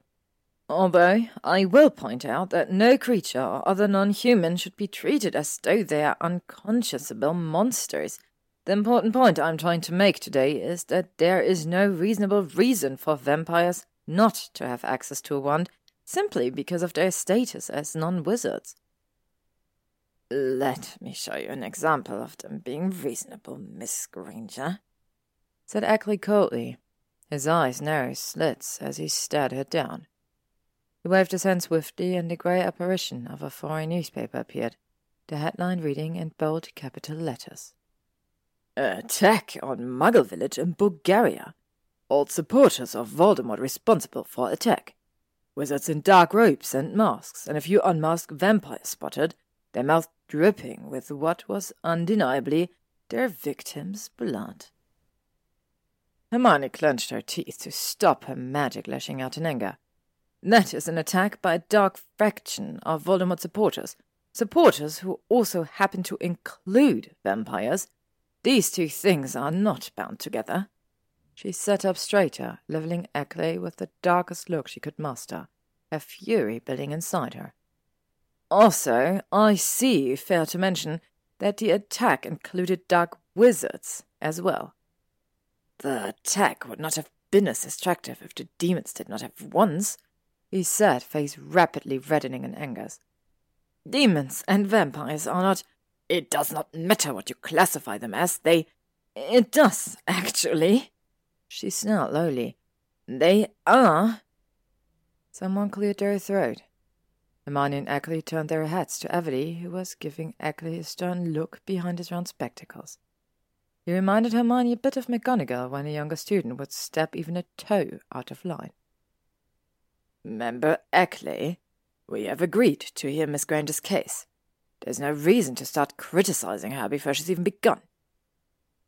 Ackley nodded reluctantly, withering somewhat under the old man's gaze, and turned his eyes back on Hermione, his expression dark. Bristled, but met his cruel gaze. His eyes were bottomless, the icy blue crystallizing in determination as he motioned for her to start.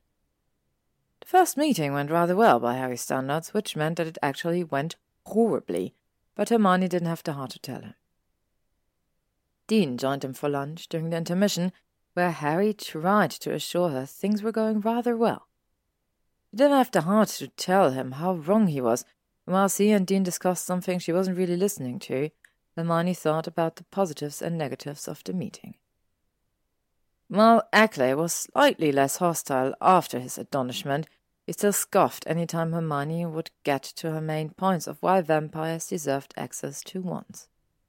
She was happy to see that the other three senior members looked more interested in their arguments, was at least confident that they could be convinced to really listen and consider her case, but Ackley looked like he would rather burn down the entire ministry than allow Hermione even a slither of hope. She didn't understand what drove his hatred. It wasn't merely creatures he seemed to hate, Hermione more than anything. His eyes specifically were daunting to her. They were so full of vitriol and resentment, the same way Draco's eyes bore into her when they were at Hogwarts. Thoughts of Draco brightened her mood. Was going to visit him today, excited to be able to relax a little longer at the manor because it was Friday night.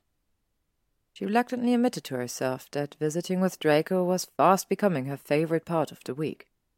The delicate accord they had built since they started making potions together had meant that the last few months had almost no fighting between the two of them. Except, of course, when he was wrong, which was often. She was only doing the right thing by correcting his sometimes flawed opinions. After a few more hours of dreaded work and making sure she could keep her night free, Hermione all but collapsed into the chair near the fire as she entered the manor library. Malfoy! she called. There was no reply. She turned and saw that there was no one there. That was odd.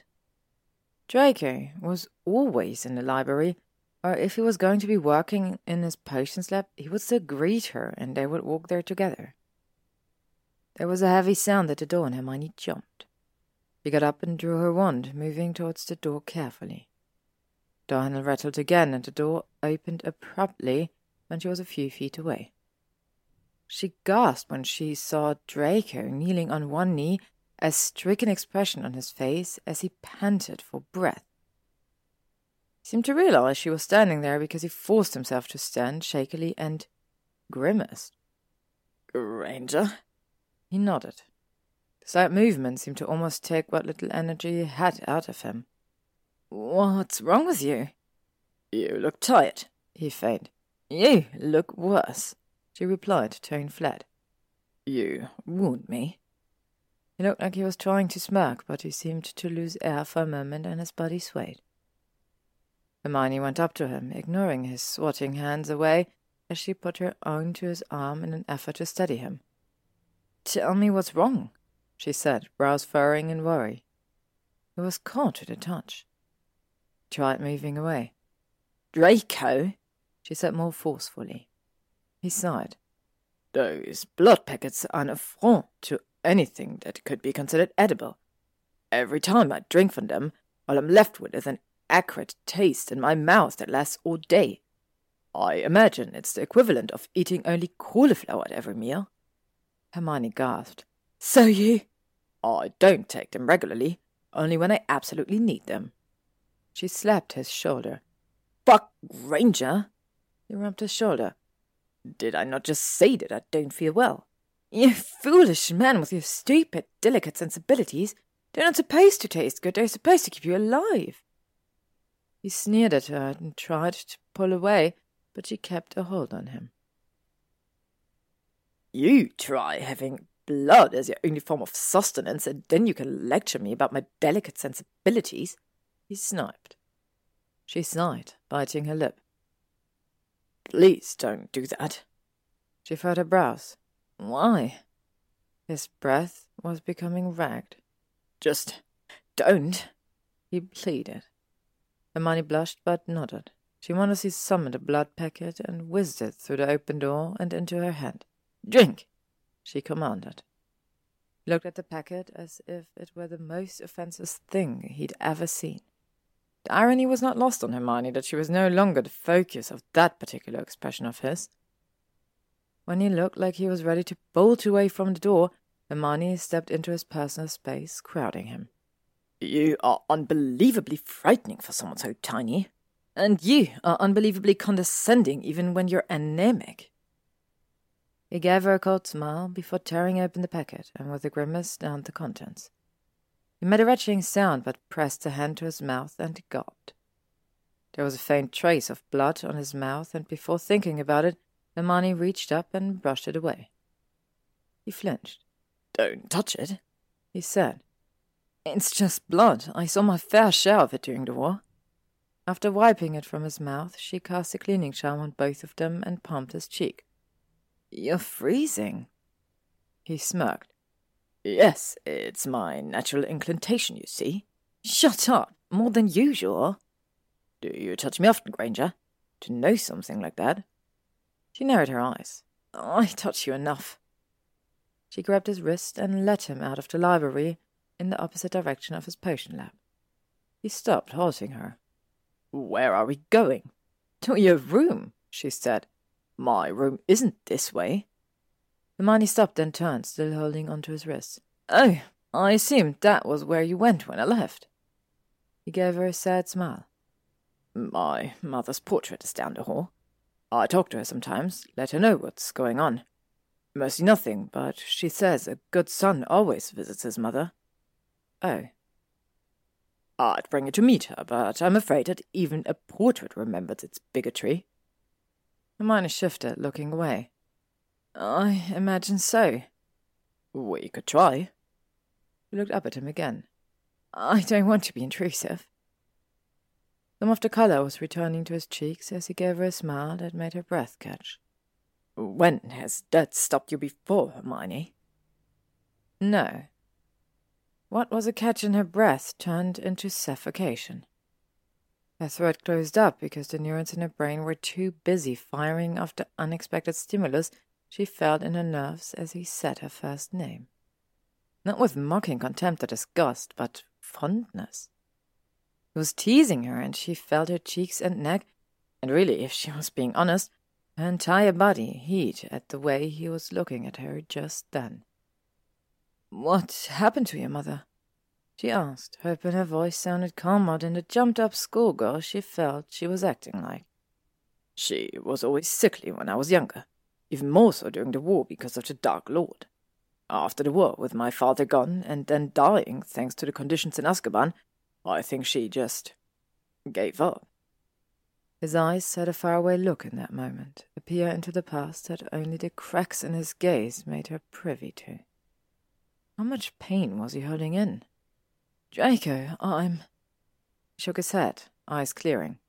A conversation for another day, I think. I doubt I could muster conversation about hot cocoa tonight. He gave him a small smile, despite a tightening in her chest, and resisted the urge to rub it. But for the first time since she'd been visiting him, she felt like he would talk to her if he needed to. That was enough for her. Besides, he still looked like he was ready to keel over from exhaustion. Another night, then, she agreed. Now, take me to your room. He almost grinned at her.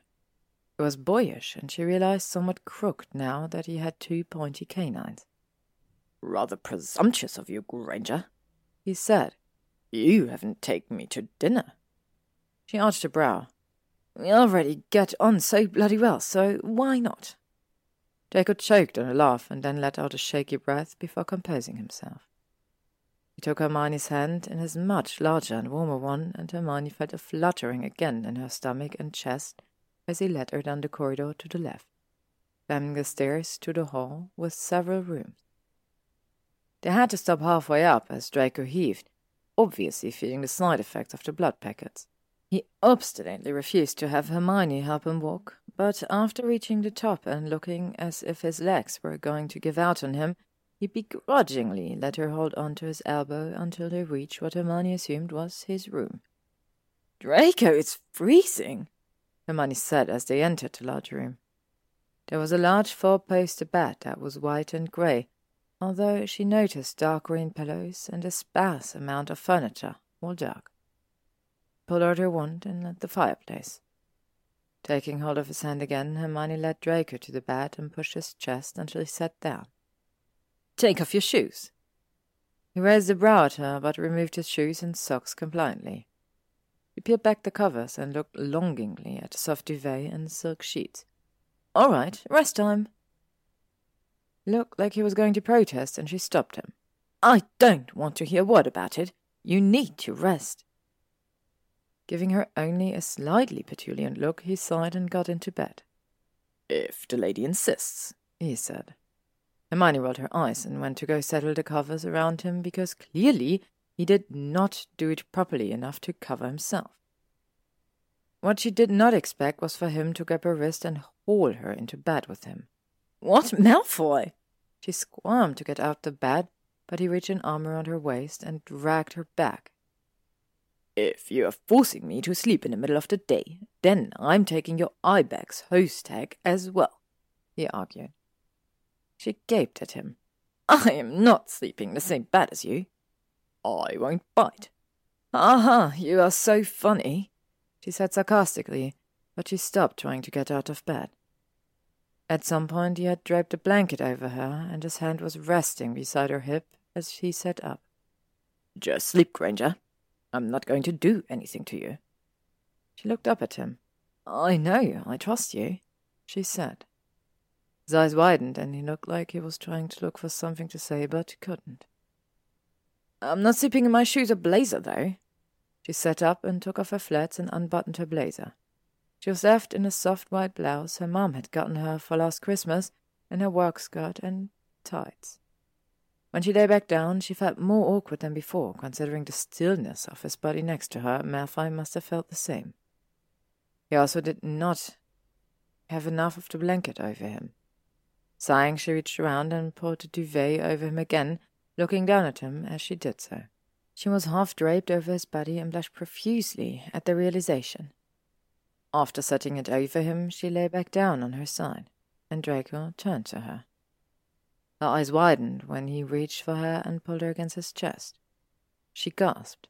What are you? He wrapped his arms fully around her. You're warm, was all he said in reply, burying his face in her neck. She blushed and had the strangest urge to whimper. That doesn't mean Draco. Just sleep, Granger, I'm sick and cold, and you're tired and warm. It's rather a good combination for sleep, I would say. He adjusted his body more comfortably around her at the same time Hermione tried to wriggle away.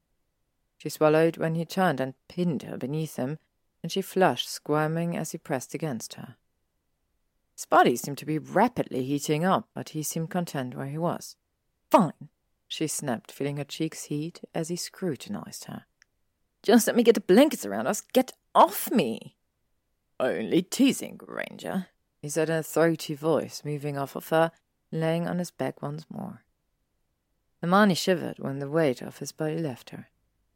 She didn't allow herself to think it was an absence. She settled the blankets around them and laid back down, her back to Draco. Though she knew this was a pointless endeavor, because not even a few seconds later Draco wrapped a strong arm around her waist, gently dragging her to him. She huffed, but acquiesced by turning around in his arms so she could press herself closer to him, and then took an indulgent sniff of his chest the smell of sandalwood, jasmine, and a scent that was entirely Draco, lulling her to sleep. Draco seemed to promptly fall asleep, his breathing even out as he puffed warm air on her hair. Every inch of his body was pressed against hers, and she inwardly smiled when he tangled his feet with hers. She eventually fell asleep, breathing him in, wondering about the affection of vampires. Wondering about the affection of Draco Malfoy. Hermione woke around what seemed like hours later, if the starry sky outside was any indication, but Draco was still sleeping soundly beside, dead to the world.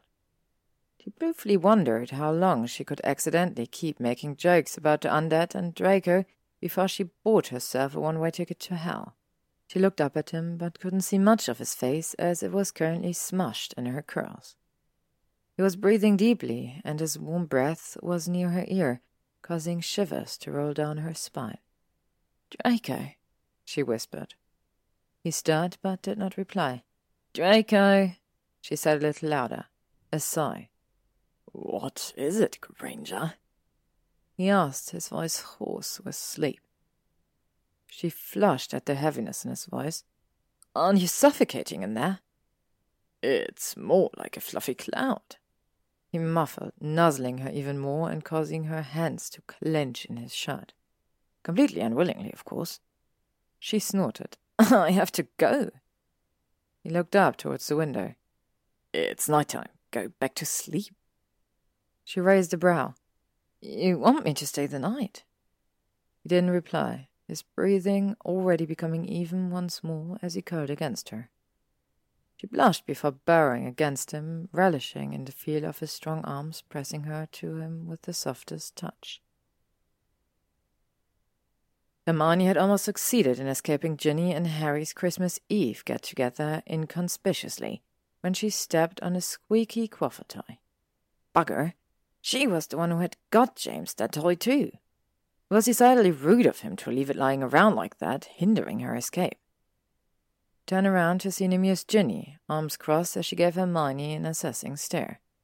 You know, Hermione, you could have just invited whoever he is tonight. Hermione looked at her for a moment before realizing what she meant. No, no, that is absolutely not what is going on, Hermione said. Ginny gave her a knowing smirk. So, where are you off to so early in the evening? You haven't even said goodbye. Hermione paused. To see a she pondered for a moment. A friend. He's a friend. Ginny wiggled her eyebrows teasingly. A friend? Ginny, Hermione said, exacerbated. Ginny smirked. Fine, keep your secrets, but sooner or later you'll have to introduce your mystery man to us. Mystery man. Hermione inwardly laughed. And in room C there was Draco Malfoy, former Death Eater, part of the sordid house of Malfoy, has despised her and her kind for centuries, and, oh, did I mention he is also a blood-sucking vampire who spends his days reading muggle philosophers such as Faust and Kierkegaard? Hermione smiled. There's nothing to tell, Ginny, I promise. Yes, yes. On your way. Don't have too much fun. She winked as she said it. Hermione rolled her eyes, stepping into the fireplace and calling out her destination. Before the green flames whisked her away, She distantly heard Harry comment about how much more awake she seemed lately. Hermione groaned at the smile she imagined had spread across Ginny's annoyingly freckled face. Draco? Hermione called as she stepped through the Floo, spelling the suit of her robes. Recently, he'd given her access to the Floo network so it would make it easier for her to come to the manor. She returned to her flat to pick up her gift for him before fleeing over, but she cursed herself for forgetting the wine in her nervousness. Jacob poked his head out from a nearby bookshelf. Granger? He gave her a bemused look. What are you doing here? Happy Christmas, she said, holding up a red bag with a green bow in it. He looked at her for a moment. Don't you have plans? Why are you here? he asked. His tone sounded frustrated. Hermione's face fell. I did. Or I was at them. I left early to come here so I could give you your present. He didn't say anything. Uh. She fidgeted, feeling less brave than when she arrived. I also intended to bring wine, but I've forgotten it. I can go back and. No need, he interrupted. Granger, I really don't need you to pity me, he said. The Hermione rolled her eyes. So that's what he was thinking? The only pitiable thing about you was when you grovelled for Wimley to make your soup last week, like when you were ten years old. He laughed. Oh, I'm glad I still have the ability to blush. She gave him a tentative smile, feeling vulnerable in a way she never had before. It felt like she was on the edge of a precipice. I'm going to be right back with the wine, then. He waved his hand dismissively. I have wine. There's really no need. All she had to do was tip forward. She turned back, unable to hold the grin she sent his way. Good. And she would fall. He emerged more fully in the light, a small smile dancing on his face. Good. The question was, what awaited her at the bottom of that icy cliff? Later, after what Hermione would deem too many glasses of wine and Draco not enough, he declared it had to do with vampires' better control of their blood alcohol level, to which Hermione snorted so loudly she felt like her nose broke in the process. They sat on the couch, talking about all sorts of topics, although one in particular was not to Hermione's liking. I do not always blush. You do, don't lie. You're especially red now that you've had some wine in you. Yes, well, not all of us have vampire blood, she said, scowling when Draco smirked at her. He stood, intending to get more wine with a weak protest from Hermione, but first he leaned towards her, slowly tucking a curl behind her ear, his thumb ever so lightly brushing the arch of her cheekbone as he gathered one of the more annoying spirals back from her face. His hand goes at the side of her neck, causing a tingle to rise up, and Hermione tried to repress the shiver that was crawling its way up at the barely there contact. It was the refrain of a scent, the almost touch that felt more intimate than anything. She felt a sort of yearning as she looked up at him. His eyes weren't meeting hers, however. They were solely fixed on her mouth, where she was subconsciously biting her lip. She felt shy all suddenly, pressing her lips together. His eyes flicked up to meet her own, the moment breaking as he looked away quickly and cleared his throat. I'll be right back. Hermione adjusted herself while he was gone, grateful for the air that had graciously made its appearance once again. Hermione was sitting cross-legged on the couch when he returned several minutes later. He dropped down onto the seat beside her, balancing two wine glasses and a new bottle as Hermione fidgeted nervously. I I got you something, she said. Uh-uh. You already said that, Granger. He said, taking a healthy swig of his wine while Hermione put hers on a side table so she could pass him his gift. Yes, she replied, biting her lip. Except you're not allowed to judge it until you use it, all right? Draco lifted a dark brow but nodded as he put his wine down and took the gift back from her placed it on his lap, removing the packaging from the bag. He peered at it for a moment, as if unsure of what to do, and then started to delicately unwrap the ruby red paper as if he were afraid of ripping it in the wrong place. You don't have to be so gentle, she teased, laughing lightly as he glared at her. Draco finished unwrapping it after what felt like hours, carefully placing the wrapping back in the bag and opened the small box which held his present. His mouth was set in a thin line as he inspected the small device. It's an MP3, she said, moving closer to Draco when he said nothing. I saw muggles use these at university, he said. I haven't used them, although. He cut off. It was Hermione's turn to raise a brow, and she drew even closer to Draco, knees touching. He stiffened for a moment before relaxing and resting his thigh against Hermione's. Tell me, she said. So bossy, he said, a small smile on his face as he turned more towards her. I've never used an MP3, but you know those square devices with the large earmuffs they have in libraries so you can listen to the tape? Earmuffs? Yeah, those. He fisted his hands in two fists on top of his head. You place them on top of your head, click play, and then the sound comes out of them.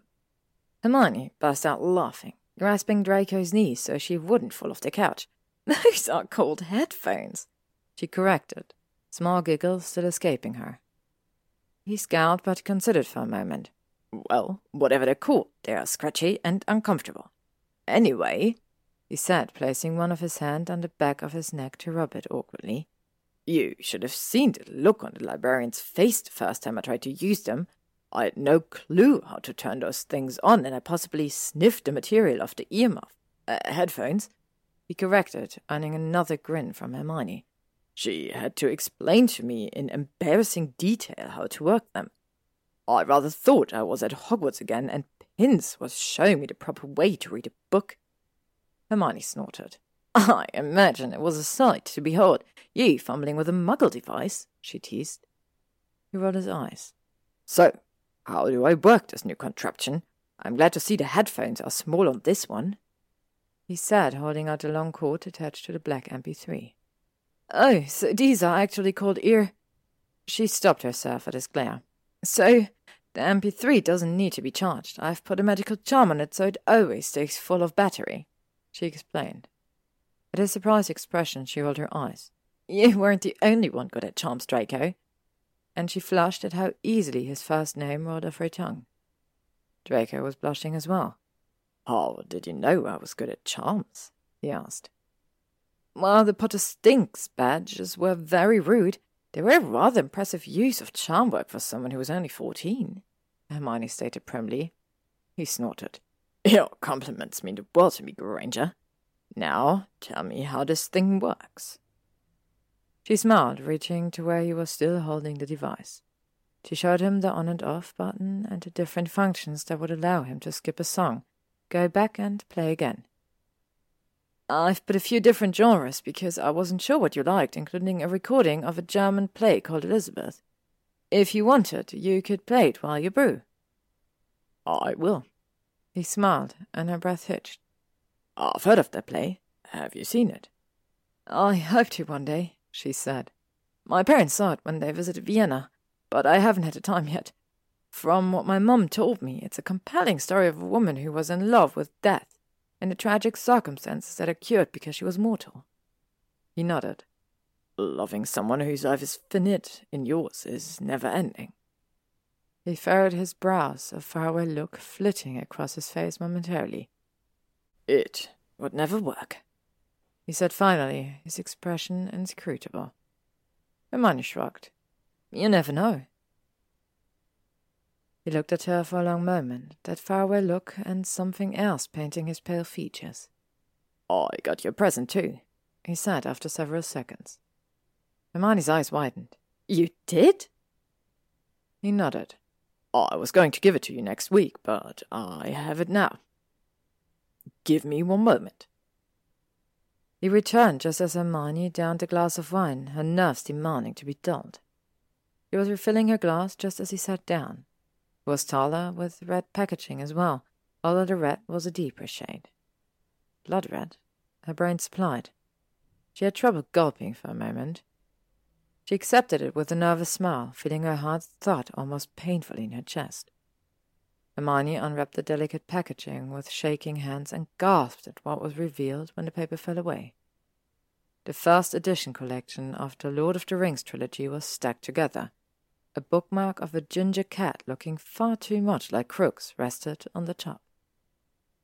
The three white hardcover laminated books looked old, faint tears on the spine and the front of the book, and she could see that the pages looked old when she opened the Two Towers, but all in all, they were in great shape. Draco, Hermione said delicately, caressing the spine of the books with reverence. Where did you find the original set? You were talking about how you couldn't find this version a couple of weeks after you first started coming to the manor. Hermione looked up surprised. You remember that? Of course I do, Granger. Some of us actually use our brains, he retorted. She ignored his tone. Where did you find it?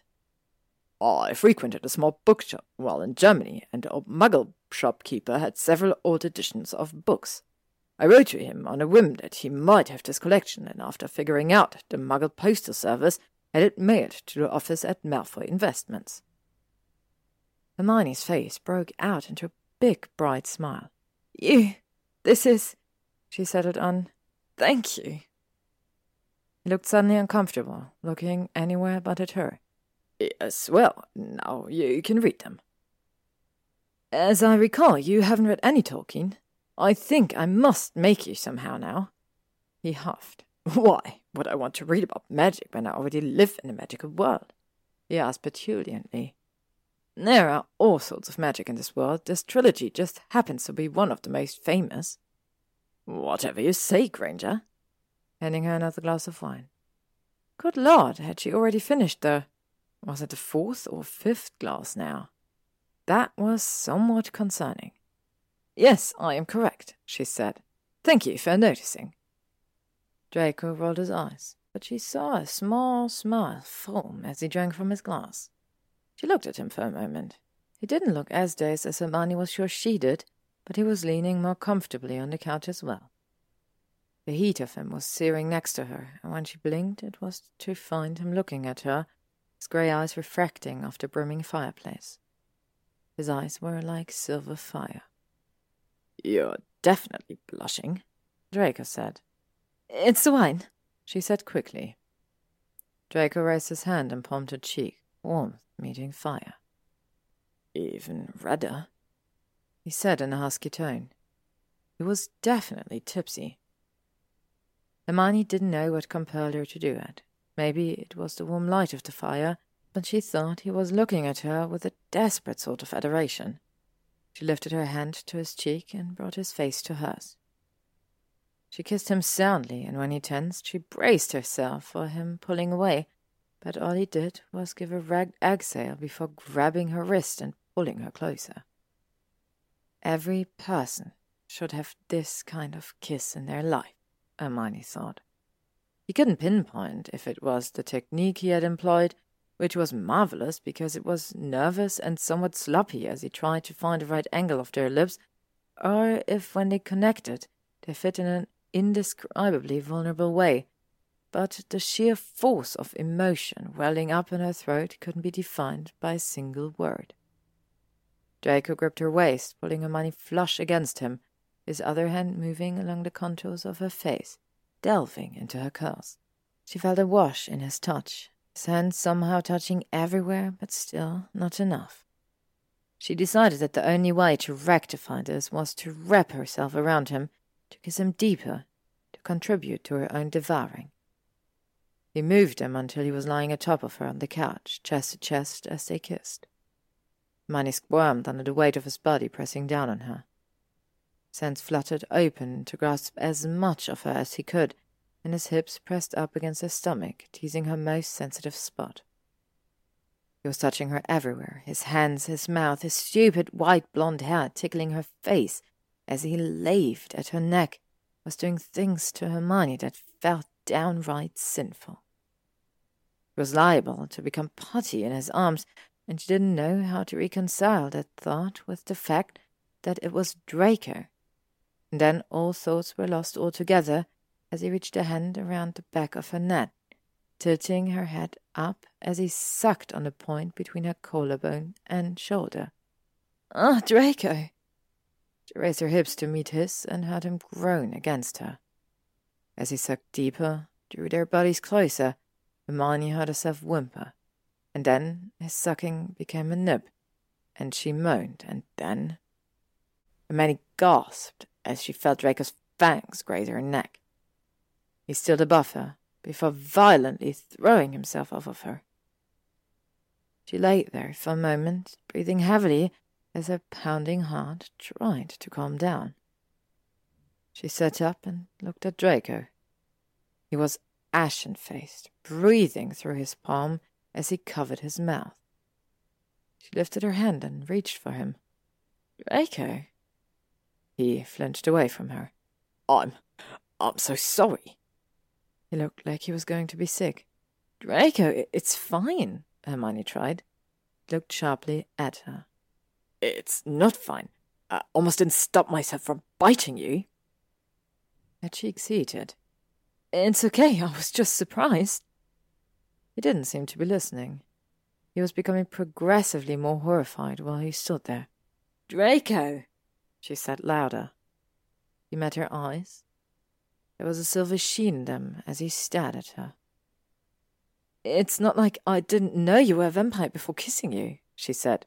Whether you can bite me did not factor in my decision. I trust you. His lips thinned. Oh, really? He stalked towards her, where she sat on the arm of the couch and put his hands on either side of her hips. Why are you trembling then, Hermione? He asked in a cool and seductive voice. Dark. His voice was dark, but she didn't know how to properly express that adjective. She only knew that the dark hole he was intrigued her. I'm nervous, not scared. This is new territory for me. Is this supposed to be? He gestured between the two of them. New territory. She bit her lip and Draco retracted. Do you want it to be? A moment's hesitation. No, he said against her mouth, his lip grazing hers as he spoke. She smiled. Is that why you're so close? He exhaled raggedly. I don't have much control left, Granger, he said. His voice was pleading. She palmed his cheek. You won't hurt me. His eyes widened, but before he could say anything else, she grabbed a hold of his shirt and pulled him down to her. She kissed and kissed him, he kept kissing him until her lungs were burning and she had to draw breath, and she realized that she had climbed on top of him at some point. He was supporting her with his hands on her bum. How did I? I honestly have no idea, he replied. He set her down, which made Hermione feel a sense of loss, but then he wrapped his arms around her in a bear hug and crushed her to his chest. This isn't a good idea, he said against her hair. She hugged him tighter so he wouldn't let go. Who says? His head dropped back and he groaned. Granger. She kissed him again. He didn't hesitate this time. Rule number four. Vampires are extremely possessive, are prone to mark you as theirs. Hermione had been to several meetings with the Wizengamot, which essentially meant nothing for the time being especially when Ackley was pushing back so brutishly against her. Her legislation was either too weak in argument and so wouldn't get a positive reception, or was too forceful and would push people away from it. If it wasn't her verbosity of language, it was the scarcity of it. She wanted to shove every complaint he had ever made about her work so far down his throat until he felt as sick as she did when he opened his mouth. Some members of the Wizengamot supported Hermione's legislation because they supported both creatures and non-human rights. Those who were afraid seemed to be most frightened of the power creatures and vampires would have at their disposal if they had access to ones, and Hermione found herself constantly arguing that it wasn't the power of a person, but what they did with that power that mattered. This swayed some of the Wizengamot members, but her proposal was ultimately rejected and Hermione suspected it had to do with Ackley's sway among the more conservative members. He gave her a derisive smirk as she walked out of the Wizengamot chamber, lifting his hand to shake hers in a mock apology. She gave him a cold smile as she returned his stony handshake, digging her nails cruelly into his palm. Not to worry. This was great feedback for my next attempt. Ackley's eyes flashed. Miss Granger. She let go of his hand as if it were infectious and lifted her head up high. I'll be looking forward to meeting with you again, Mr. Ackley. His face pale was fury. Hermione felt more determined than ever as she walked away and back to her office, and started again. After a particularly long day spent catching up on neglected paperwork that she'd left piling, Hermione flew to the manor and was greeted by Draco at the library's doors. He looked like he had run to meet her.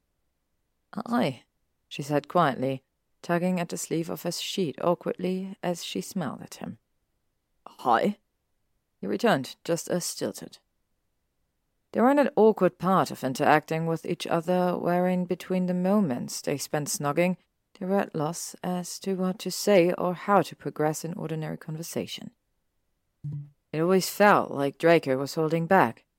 She'd hug him and he would crush her for a moment before he stilled and loosened his hold. Hermione didn't know how to tell him that she felt a thrill in the way he would roughly grip her. Any time she thought to mention it, she felt her cheeks heat and Draco would ask her if she was feeling ill. As it was, Draco had taken to shaking her hand at the very moment she leant in for a hug. This resulted in an awkward jigsaw of hands being placed as they shouldn't be. Draco's hand landed on one of her breasts while she smashed her face on his chest. He didn't immediately jerk his hand away, making Hermione blush, and the warmth of his palm made her shiver. He cleared his throat, slipping his hand from between them, but before it could be swayed by his buoyant pureblood mannerism once more, Hermione grabbed it and set it on her waist to rest. He was warm, and she pressed herself closer to him. He seemed to calm more after a few minutes of them standing together. How was your day? He tried in an attempt to ease away from their fumbling. A lot of work, she said vaguely, and she noticed that he looked tired. Are you I'm fine. I just took the blood packet an hour ago, he said with a grimace. I'm just not feeling well.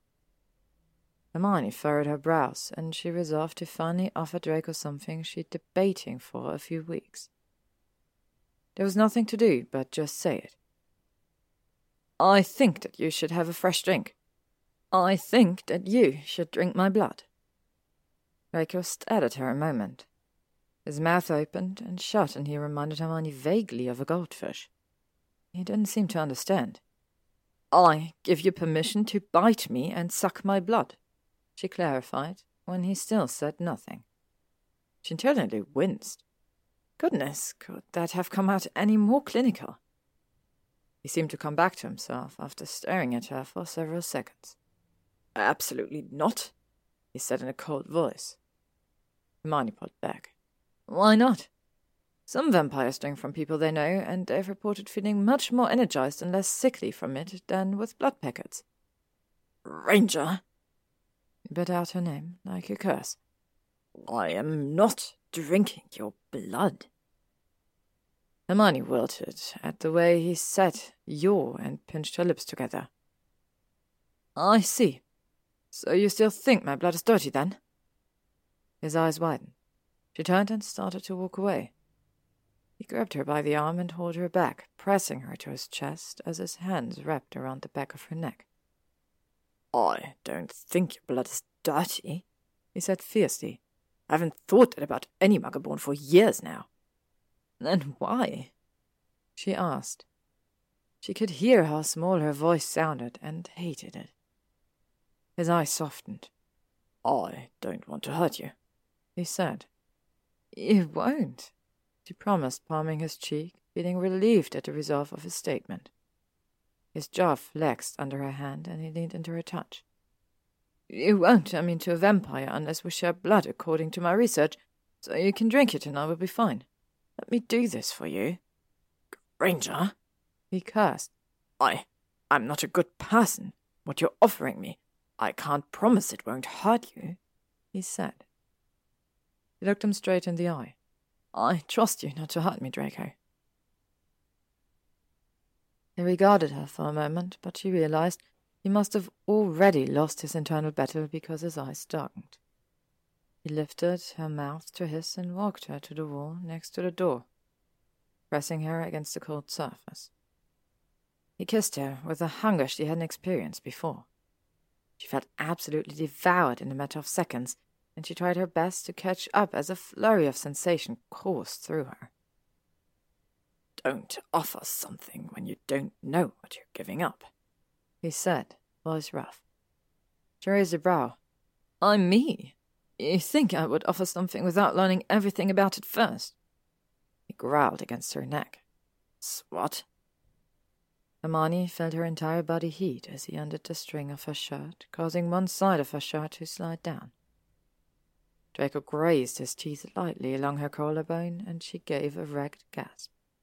She clung to his shoulder when she felt her knees giving out. Draco. Mm. He was leaving small imprints without fully biting her. She could feel his hot breath painting fire on her skin. Your room? Uh-uh he said, voice rough, and picked her up in one fell swoop. Draco! No use waiting, he said as he exited the room. He carried her up the stairs over his shoulder like she was some prize he had caught in the woods, and the thought made her clench her thighs together against his back. When they made it to his bedroom, Draco set her on top of the chest of drawers instead of the bed and immediately ravaged her mouth gently peeling off her shoes and moving his hands under her skirt to remove her tights.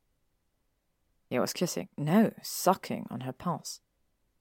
She wrapped her arms around him as he moved his lips and teeth down her slim throat. So much skin, he said. Hermione thought she might have stopped breathing for a moment. She lifted her hands and started to unbutton Draco's shirt. She was only halfway done before Draco picked her up again and threw her on the bed. She landed with a soft bounce and looked up at him in surprise. He immediately went to her side and cupped her face. Oh, sorry. I didn't think you'd land that far. She put her hands on his forearm, smiling. It's all right, but what is that supposed to mean? He grimaced. You're small, but you weigh almost nothing. So, I mean, it literally when I said I didn't think you'd go that far.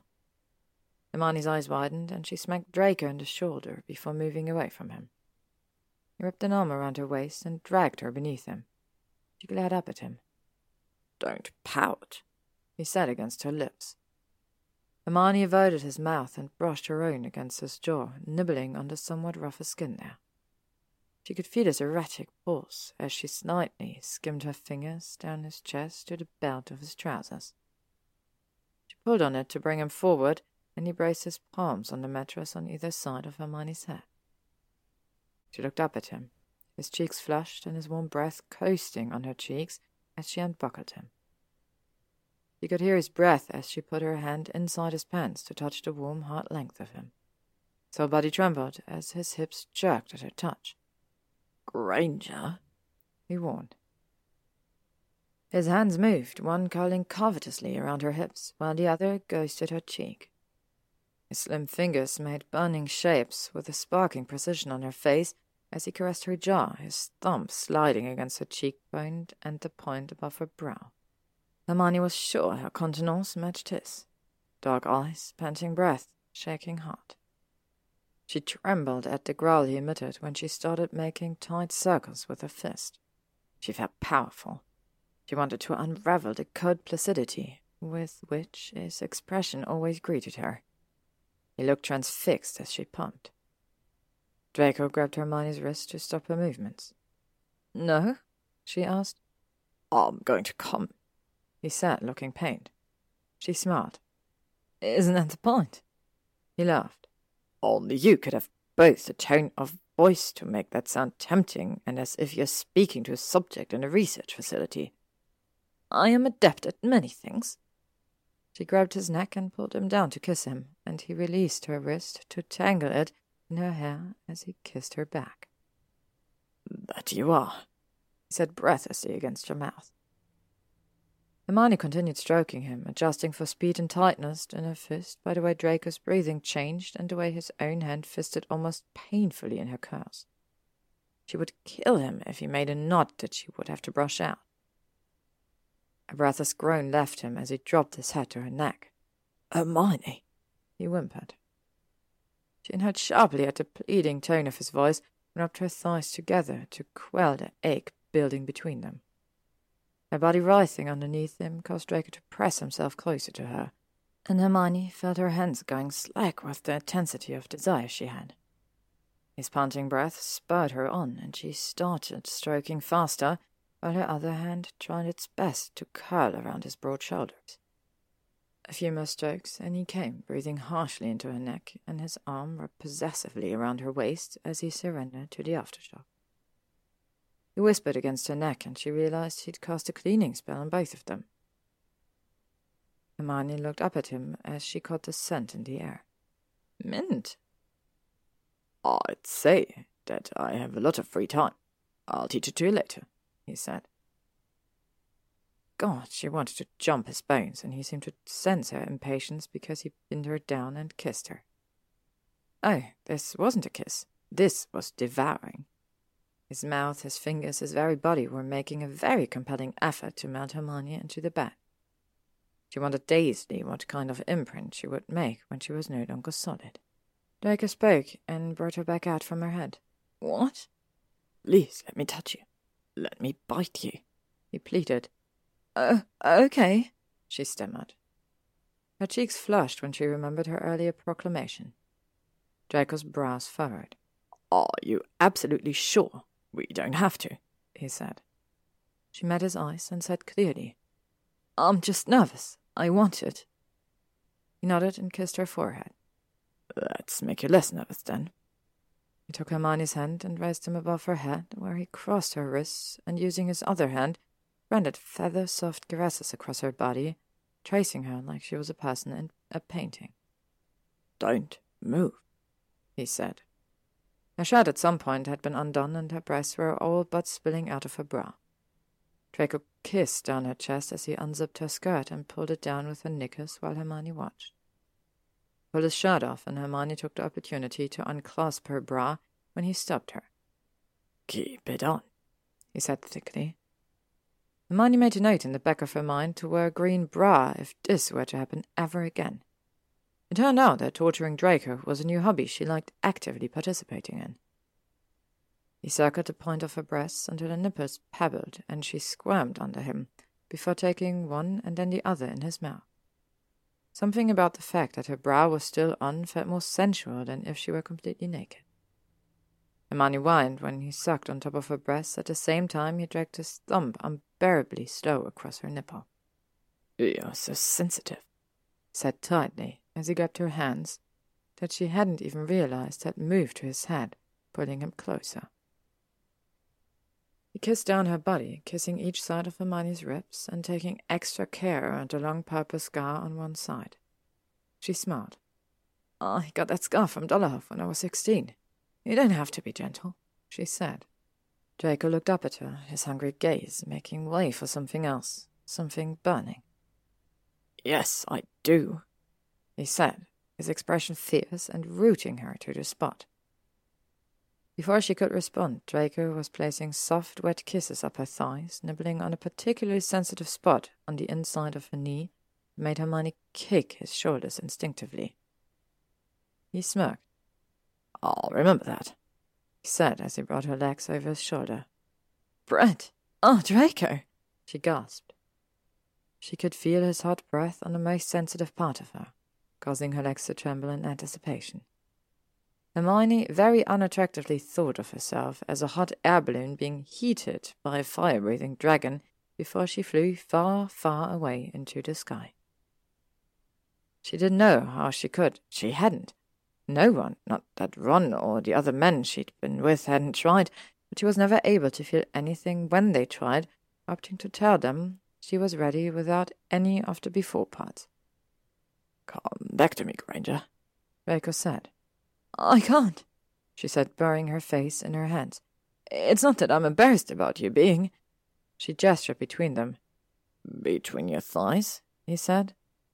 She huffed, feeling her cheeks heat. I just find it hard to get out of my head when I'm not in control. He suddenly circled her core with his deft tongue, making her gasp as her suddenly boneless body toppled back onto the bed. I will endeavour to make you leave that glorious head of yours, he rasped. You're very humble, she said, panting as he stepped and flicked. Hermione's back bowed, hips lifting off the bed as she refrained from screaming his name.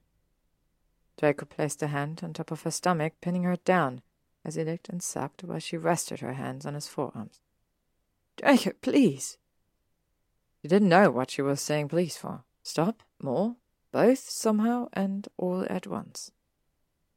But there wasn't one single word she could think of to articulate that, so she settled on please, please, please. He seemed to know what he was doing, though, and Hermione almost shrieked as he slid one and then two fingers inside of her. She clamped her thighs around his head, unable to take the mounting pressure building inside of her. Draco wrapped his hand around one thigh and opened her up to him again, and Hermione bit into her elbow to keep from screaming. I want to hear you, Hermione. Oh, God, she whined, and he tortured her more as he curled his fingers, flicking his tongue over where she ached most. She looked down to see him staring up at her, his cheeks flushed as if he were enjoying this as much as she was, drowning as he devoured her. He sucked in a rhythm that was both gentle and ruinous, and Hermione came with a shriek, closing her legs around Draco's head as her entire body spasmed, whispering no more as he placed a few more kisses to her sensitive core. She felt tremors coursing through her entire body as Draco lifted her to sit astride his lap, and she was vaguely aware of him moving her curls to the side and baring her neck to him. He palmed her throat with his hand and held it, bringing it forward and looking at her intently as she stared back at him in a daze. This will hurt at first, he whispered. She nodded dazedly, still trembling from her orgasm. He kissed her neck a few times, moving his hand to the side of it as he opened his mouth wide. She saw the glint of his fangs in the moonlight before he sunk them into the delicate flesh of her neck. Ow! Oh, it hurt. It hurt so much. Hermione instinctively tried to push him away, but Draco's firm grip on both her neck and waist kept her from escaping. Draco, it. Ah! she gasped. There was a new sensation coursing through her along with the searing pain. She felt her entire body heat as Draco withdrew his fangs and started sucking her neck. His fangs dug into her soft flesh, the sharp sensation making her breath hitch and her body tighten until the sensation turned delightful. Her nerves were on fire in the best way as he took more blood from her. She was in delirium, so alive with pleasure in an unexpected wave of emotion that she almost missed Draco moving his hand up her thigh. I'm sensitive, she whined, sensing his intent. She tilted her hips away from him, but he held her close with his arm around her waist, like he was holding her to him. You can give me one more, can't you, Hermione? he said. His voice was rough and dry, and yes, she absolutely could give him one more if he would continue sounding like that. She nodded and he gently parted her legs, and he inserted his long fingers once more, pumping them until she was a writhing mass, clinging to his neck with both arms as he sucked and caressed and pumped, and Hermione came with a louder wail than before. Gods! Draco asked, tightening his hold on her. She looked at him. There was blood around his mouth and chin, in his eyes. He was as dazed as she was. His eyes were silver bathed and fire around the edges being swallowed by the dilation of his pupils. It was like being drawn into a captivating black hole that greeted you in the darkness. She was starting to feel dizzy the more he sucked, and she curled her fingers on his chest as he started to feel a little sleepy. Draco gently extricated his mouth from her neck and laid her down, summoning what looked like a blood replenishing potion and tipping it to her mouth. Drink this, I'll be right back, he said after she had downed it. He vanished a vial, disappearing into the bathroom and returning with a wet cloth as Hermione lay languidly. She felt completely sated and could fall asleep right there. Her eyelashes fluttered open as Draco wiped the blood off her neck and cast another cleaning charm on her, then removed her bra gently and set the covers over her. Slipped in and Hermione immediately shifted over and buried her face in his chest. He had a woody and smoky scent to his skin, like burnt sandalwood. What do you know about hot air balloons? Hermione asked tiredly. He felt her eyelids drooping. Draco wrapped his arm around her, pulling her close. Those muggle contraptions that fly in the air? What about them? he asked. Hermione laughed, curling into his chest, and promptly fell asleep. Hermione was warm. There was a furnace on her back, and she idly wondered when Crooks had grown so large. She would need to put him on a diet. She opened her eyes. Oh, right. There was no Kneazle, but there was a vampire-sized Draco Malfoy currently behind her. His long limbs were encasing her in an inescapable cocoon. He briefly wondered if she should panic at the possessiveness with which he held her before she shifted even closer to him. Hermione felt cherished in his arms. She lifted a hand to her neck and thumped the area where the two small indentations of teeth, fangs, were still on her skin. The bite mark was a little raised, and she could feel some small bruising around the area, but overall it didn't hurt. She wondered how a bite would feel in the more fleshy parts of her body and barely refrained from rubbing her bare thighs together. The action must have awoken Draco because previously the relaxed position around her suddenly stilled. She turned to look up at him. He looked at her worriedly. He cast his eyes down to where her neck was in plain view and tentatively brushed a thumb across the bite mark, causing Hermione to shiver. Are you okay? She raised her hand and palmed his cheek. I'm fine, more than fine. Last night was wonderful for me. She blushed at the way his eyes darkened. Oh, I didn't hurt you. It hurt at first, but it was fine after the initial sting. I don't want you to stir your ego, but it was very pleasurable for me, she said.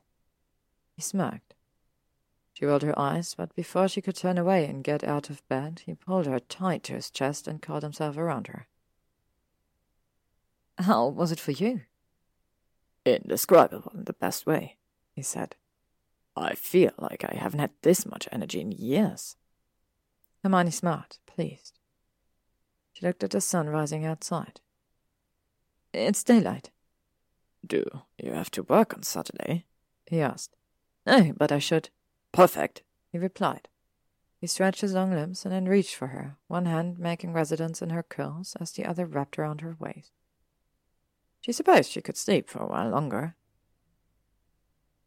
Hermione learned that the neck was not the only place a vampire could sink their fangs into.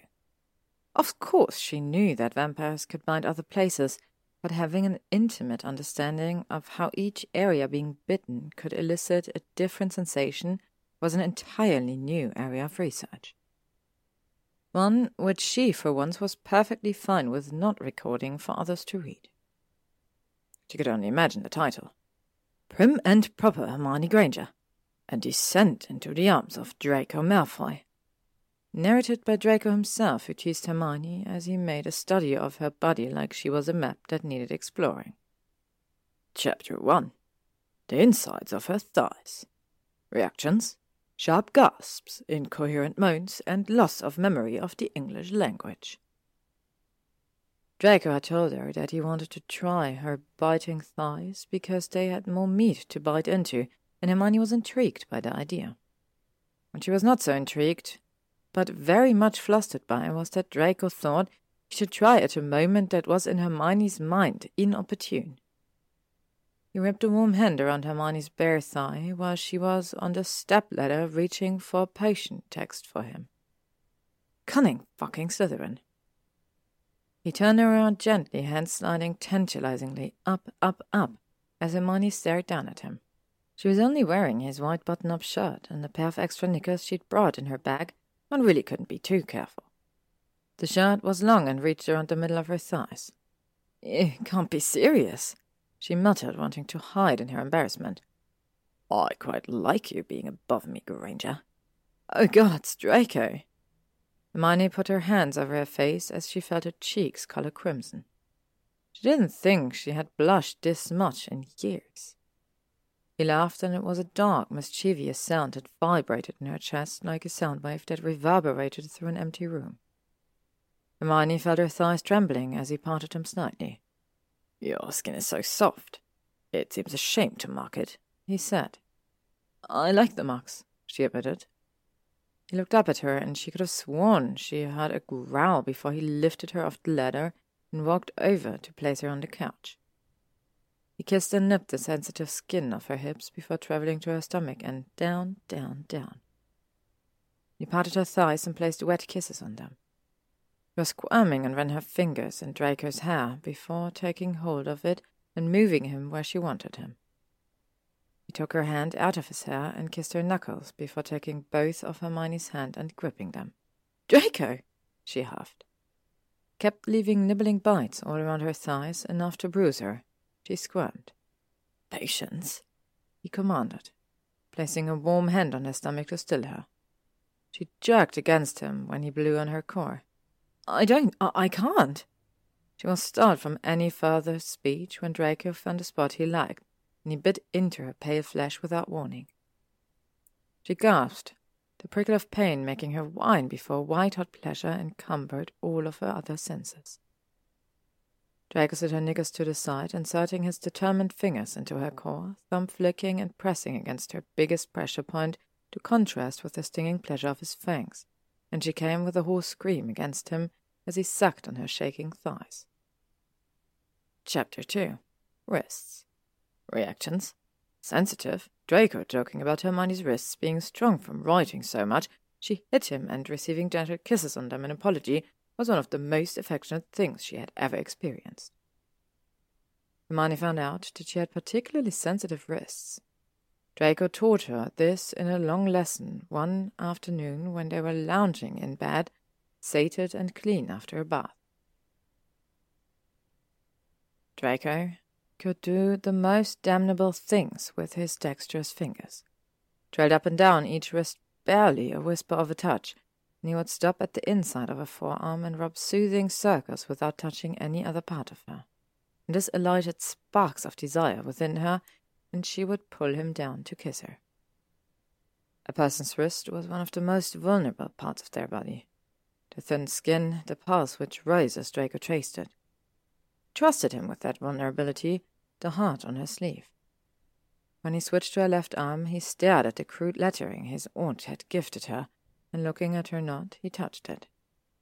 Oh, I'm so sorry, Hermione, he said, his voice sounding broken and desperate as he traced the scar gently. You didn't do this to me, Draco. I know, I'm just. I'm sorry for all of it. She nodded, grabbing hold of his chin so he met her eyes. I've already forgiven you, she sat looking clearly into his eyes so he would know she was telling the truth. His eyes were conflicted, and he tried wrenching himself out of her grasp, but she held tighter. You don't get to decide whether or not I forgive you. That belongs to me. I forgive you, Draco. It's only you that has to forgive yourself. He nodded, but he still looked dismayed. She reached for his arm and caressed his own mark. Tried pulling away, but she only brought him closer, insistent. We can't keep holding onto the past if it has no presence in our present. You don't think of me that way. You did when you were younger, right? He shook his head. Oh, of course not. She smiled at him, kissing the raised skin of the scar. Then leave your guilt in the same place you left those thoughts.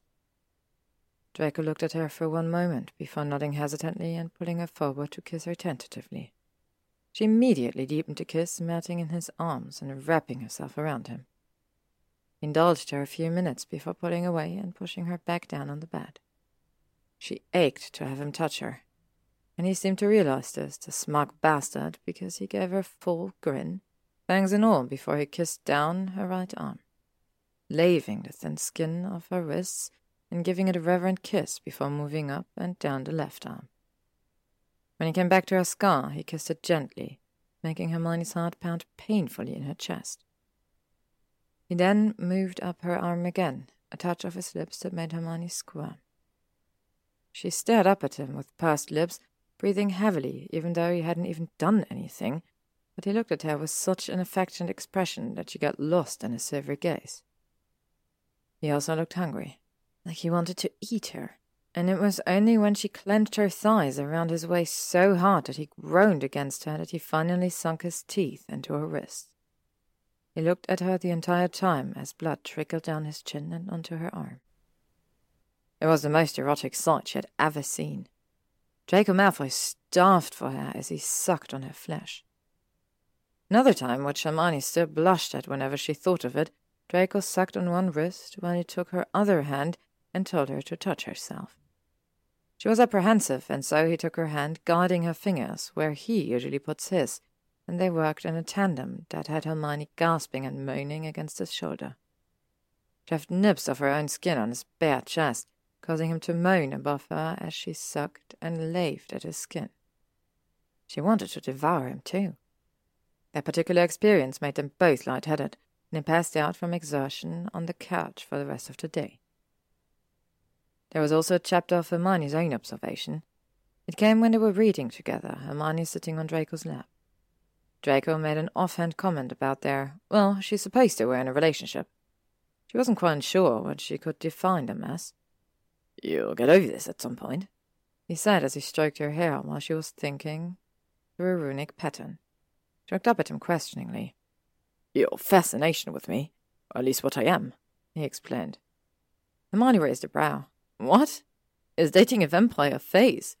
I'm not sorry to say that the main fascination I constantly have with you is when I don't feel compelled to slap you at least ten times a day, although it is a marked drop from when we were at school. He snorted. Granger. But he didn't get to finish because Hermione shut him up by kissing him, moving to straddle him and wrapping her arms around his neck, the book still held precariously in her hand. Fuck, Granger. Watch out for the fangs he said as she ravaged his mouth. Picked her up and deposited her on the desk as she cooed and soothed the sharp points of his teeth. Draco whimpered and buried his face in her hair. They're sensitive, she teased. His breath was on her neck, and Hermione clenched her thighs around his hips as they shook at the feeling of his warm body pressed to hers. Hermione was by no means a passive lover, and she pushed Draco off and made him sit on the desk then climbed into his lap once more while they argued about the finer points of sunlight and adequate vitamin D. Hermione was losing the argument and thought distraction was her best solution. He stiffened for a moment before relaxing, his spanning her back and under his black jumper that she'd stolen when she'd gotten out of bed that morning. Hello. Lips twitched in a smirk. Is this the way you distract all of your friends when you're wrong? She smiled, wrapping her hands around his neck and leaning in. Are we friends? she said against his lips. He hummed. It wasn't an answer, but she could feel the quickening of his breath as she grazed her teeth against his jaw before traveling to the sensitive point under his ear. She moved to his mouth and kissed him lightly, cajolingly, because she loved spurring the fire within him. She wanted him to burn her. He deepened the kiss, wrapping his arms around her and pulling her close. She could feel Draco's fingers twitch against the small of her back and tilted her head up to look at him. You can let your claws out. He stiffened. I don't want to hurt you. Some scratches are hardly injuries. Hermione reasoned. She took his withdrawing hands and placed them on her hips. He nodded but seemed hesitant to do anything more than massage soothing circles on her hip bones. Physical intent accompanied better results than words, Hermione decided, she raked her sharp nails, biting them to the quick when anxious, made them delightfully scratchy, down Draco's bare chest, and his hips bucked against hers, jostling her. She leaned below his ear, nipping him as she whispered, I have claws too, if you'd prefer parity. He groaned. You're killing me. Rather difficult for the undead, I think. She arched into his chest as sharp claws replaced nails as Draco dug into her skin and she keened in pleasure. Bossy witch, he said, and then he kissed her. You. She kissed him again to shut him up. Rule number six. Vampires named Draco Malfoy don't want any help. She won. She'd actually won the case. It was only one step for all creatures, but she'd done it. Most importantly, Draco could have a wand again. She almost jumped for joy right then. Wasn't much chambers, but stilled herself remaining professional, even though her magic was buzzing beneath her skin, and adjusted the scarf she was wearing so no one would see the several bite marks she was sporting. Draco told her she could heal their bite marks if she didn't want to show them, although it looked physically painful for him to say it, but she reminded him that she liked the way his marks looked on her. She blushed when she remembered the way he had pinned her against the wall after that, whispering sweet promises of all the ways he would mark her as his. The press followed her aside as she spoke to a family of vampires that were thanking her profusely, and she turned, allowing the photographer to take a photo of her as she beamed. Let them interview her for all of three questions before she stated once again the importance of fighting for creature rights and how she would continue to do so as long as there were people to fight for. He rushed back to her office, waving thanks for the congratulations from her office mates, and spelled it shut. She sunk to her bum, looked up at the ceiling, and exhaled an excited breath. She'd really done it. She couldn't help the smile that overtook her, and found herself unable to stop as she got up and walked to her desk, pulling out a pen and parchment. She sent an owl to inform Draco that she couldn't meet at the new bookstore in the Muggle world they wanted to check out and that she wanted to surprise him with something instead. She left work early that day and flew to the manor. She was almost surprised by the natural sunshine filtering through the window. Almost every time she had come at the end of her workday, it was in the dark. The front door opened and Draco stepped out. She smiled brightly. Hello, you, she said, walking towards him. Stop, he said, voice ice cold. She did, confused. What? She looked up at him and at the prophet he was holding in his hand. The paper is already out. That couldn't be possible. Not yet, he said. This is an old one. He held the paper up for her to see. The words Hermione Granger to bring legislation in front of the Wizengamot to overturn the wand ban on vampires was listed at the very front. She sighed with relief. Oh, then I do get to sir. So, did you succeed then in your worthless legislation? His face was devoid of all emotion, and it somehow hurt her more. Thence sharp pain through her than his words did. I didn't ask you to do this. He looked pale with fury. Hermione's skin prickled with irritation. I know you didn't. I wanted to, she argued. Why? Why? Because it's not fair that you don't have a wand. Because I see the way your face falls in those moments when you still reach for it and realize you don't have one, and then ask me to help you. Granger? And it's not just because of you, you selfish asshole, she shouted. Me fighting for creature right isn't something new. Why do you think I stay at my job? Because I like to sit at a desk and peer over your papers that make a bollock's worth of change? Well, you must have been so happy to finally get your wish, leader of S.P.E.W. and all other activists no one cares about until they get affected by it themselves. He bit his tone enraged. Hermione felt tears burning behind her eyes, but she refused to cry. You are being intentionally cruel. Tell me what's wrong instead of acting so nasty, she said. I. We can't do this anymore. Her face fell. I don't. I don't understand. I didn't ask you to fight for me, he said, voice shaking. You were hurt because of me. You almost killed because of your foolish righteousness to protect and help. She scoffed. It wasn't just for you, Draco. Yes, it was. Never asked me if I wanted help. You just did it because you feel like you need to save everyone. She clenched her jaw. I am perfectly willing to help people. It isn't dependent on just one person. Yes, and it drives you down into the ground and you can't pull yourself out. This may have been for me, but why don't you just admit that the reason you do things for others is that it makes you feel like they'll want you then? Hermione fell like she was struck in the chest. That's not true, she bit out. Oh, yeah? He stalked towards her, and she felt the cold nothing of him as he stopped in front of her. Why don't you admit it, Granger? You fight for those who have fewer rights than others, or are looked down upon because you've always felt the same way, ever since you came into the wizarding world. He shot at her. I don't. Just admit it. This project was nothing more for you than to prove to people that you're some holier than thou. Hermione slapped him. The sound reverberated as his face turned from the blur. She couldn't help it. Tears were openly streaming down her face as she looked at him. Draco's expression flickered before he returned to that cold placidity. Let me make myself clear. I am not like you, or Potter, or any of your Gryffindor friends with all your refined righteousness. I'm a coward, and I always will be. This, he gestured between them, this is the difference between you and me.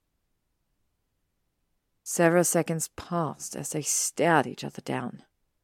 I'm leaving, she said as she turned away. We can talk about this tomorrow when you're done being so stubborn. He did not stop her as she pushed past him and stepped through the Floo. The next day, Hermione paced in front of her fireplace. She didn't want to be the first to apologize, but both of them had had a heated argument and needed to reconcile like adults. She was still extremely peeved with him and was going to demand an apology, but she wasn't going to continue stewing in her flat when he didn't even know where she lived. She threw the Floo powder in the fireplace and spoke Malfoy Manor. The Floo spit her out. Stupid, childish vampire. Hermione sat with a snarl. He operated outside the manor gates and stomped to the front door. He pulled on a metal knocker and slammed it indelicately against the front door. After several banging attempts, it was finally heaved open by Wimley, who was looking at Hermione with a very expression. Hello, Wimley, Hermione said as calmly as she could. Where's Draco? Miss, Wimley does not know where Master Draco is. Delph said in a wobbly voice. No. Hermione felt her heart drop to her stomach. She pushed the door open and walked inside. What? She braced herself. What do you mean you don't know? Master Malfoy left a note that he was going away and that he did not know if he was going to return here. Wimley looked at Hermione. There was nothing else. The tiny elf said. Hermione starting, walking farther inside, and Wimley didn't stop her. She felt her steps falter for a moment before she kept going. She walked down the corridor to the library. The only light was the barely lit sconce. Everything was cast in shadow. Hermione felt a sad sort of nostalgia blanketed in a melancholy she did not want to relive. She arrived in front of the usually open library doors found herself staring at Darkwood for several seconds, her breath becoming shorter. She raised her shaky hand to the bronze door handle, taking a fortifying breath before she opened the door. He wasn't. He couldn't. Down the rabbit hole, she thought as she looked into the never ending abyss. She lit the sconces by herself with her wand, but no peak of blonde hair greeted her, no looming shadow, no toothy grin. She felt cold. Like a shadow, smoke, silent footsteps. She had not gotten used to the quiet that Draco Malfoy became, but Hermione felt the heavy thudding of her heart as she looked around for any remnants of him anyway. She looked by the fireplace. Nothing more than ash, and to the side table, a discarded book lying atop. Sisyphus rolling a rock up a hill for eternity as punishment for his cowardice. On top of the book was a well used MP3 player. Hermione let only two tears slide down her cheek, meeting at her chin before they spattered onto the cover before she set the book down and walked away. Out of the library, the manor, the gates. Looked back only once at the expanse of the large manor dark looming, as cold as it had been that day, all those months ago when she had first come. Nothing. Nothing had changed since then. She hadn't changed anything but for the erratic beats of her heart, pumping in earnest despite its breakage, regardless of its unraveling. Weeks passed, and she heard nothing from or about him. No else, no news headlines except the one at the beginning which claimed the disappearing of turned vampire Draco Malfoy. Hermione didn't grieve him. She would be fine. It rained a lot of days, so much so that rain clouds travelled inside her flat. She felt water droplets streaming down her face. Hermione looked at the rising sun outside the window to her flat. She thought, with something she could only describe as devastation, that maybe the two of them only worked in the dark. Rule 7. Admitting that you love him. Not so simple, yet he burns in this place called my heart. Three years later. Alone on Christmas Eve, just what Hermione wanted. Well, not wanted, but the closest thing to it. She'd exchanged gifts with Ginny and Harry earlier that evening, then promptly kicked them out, slipped into something more comfortable, and ordered a pizza.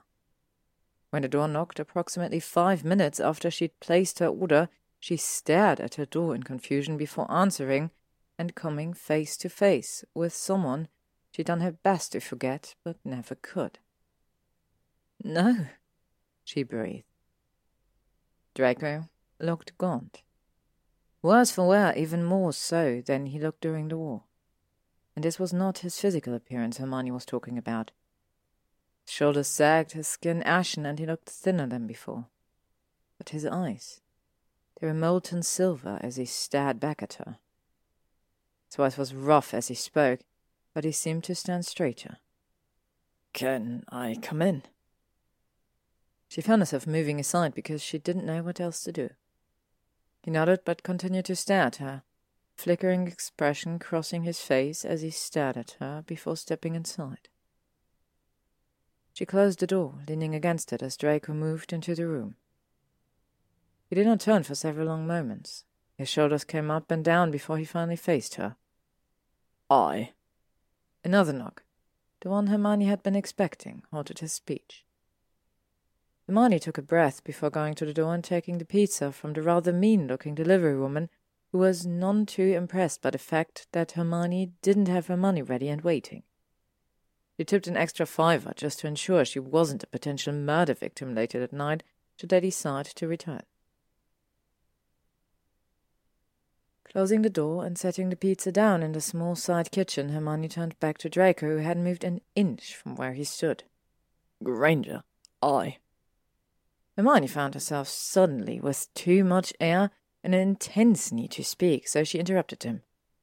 Oh, hello, she said in her best scathing tone. He winced. Sorry it's been so long since I've last seen or heard from you. She crossed her arms under her chest. Is that what you wanted to say? Draco stared at her for several seconds before settling on something like that. Well, it's been a lovely reunion. Is that all? After passing the wand ban on vampires, Hermione decided to quit her job as the ministry, starting her own business. Welfare for all magical creatures and other beings in Diagon Alley, using her savings where she could directly represent their legal rights without the dogma of politics always surrounding her constantly. She took a few of the recent graduates with her when she left, offering them a chance to do more than work as a small cog in a slow changing machine, instead, using their own agency to make real change. It was difficult to sell, considering the only promise she had was the promise itself, and that financial security was not a guarantee, at least not at first. Hermione admitted to them and to herself when she came up with the idea that it would be a big risk. All that said, she was pleasantly surprised to have over ten signed contracts out to her only a few days after she'd made her offer. This was good, she had thought. She was grateful for the happiness permeating through the dregs of misery. She'd been despondent for months.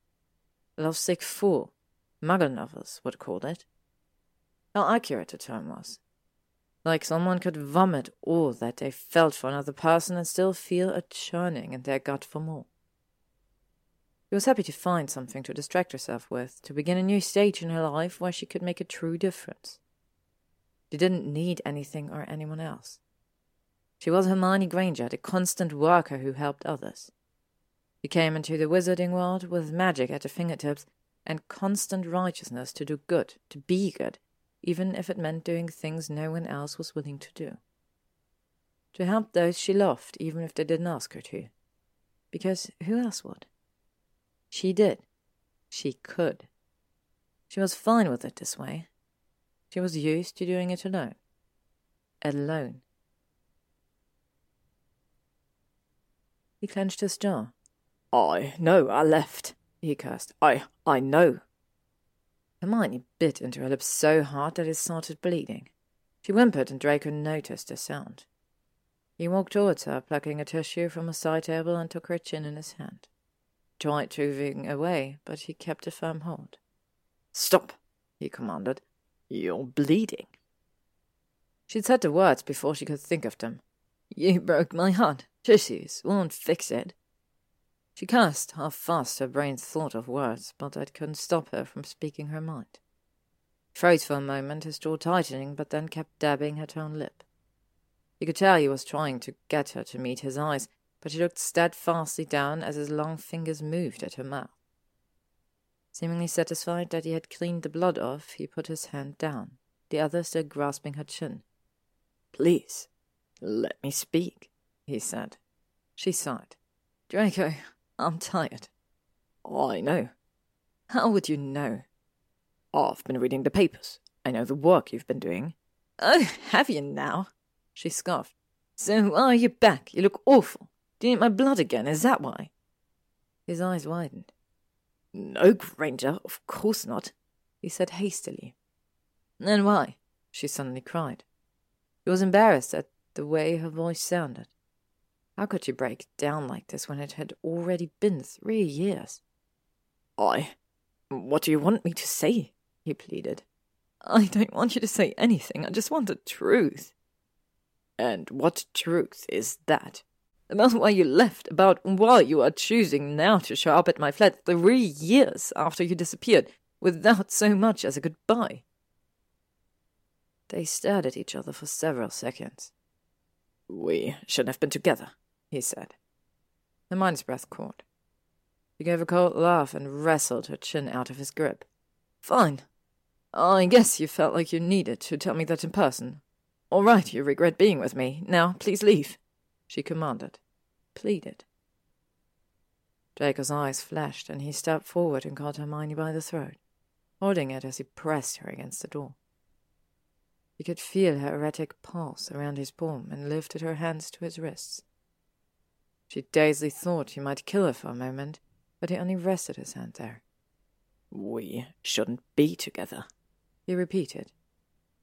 Her nostrils flared. Yes, you already said that.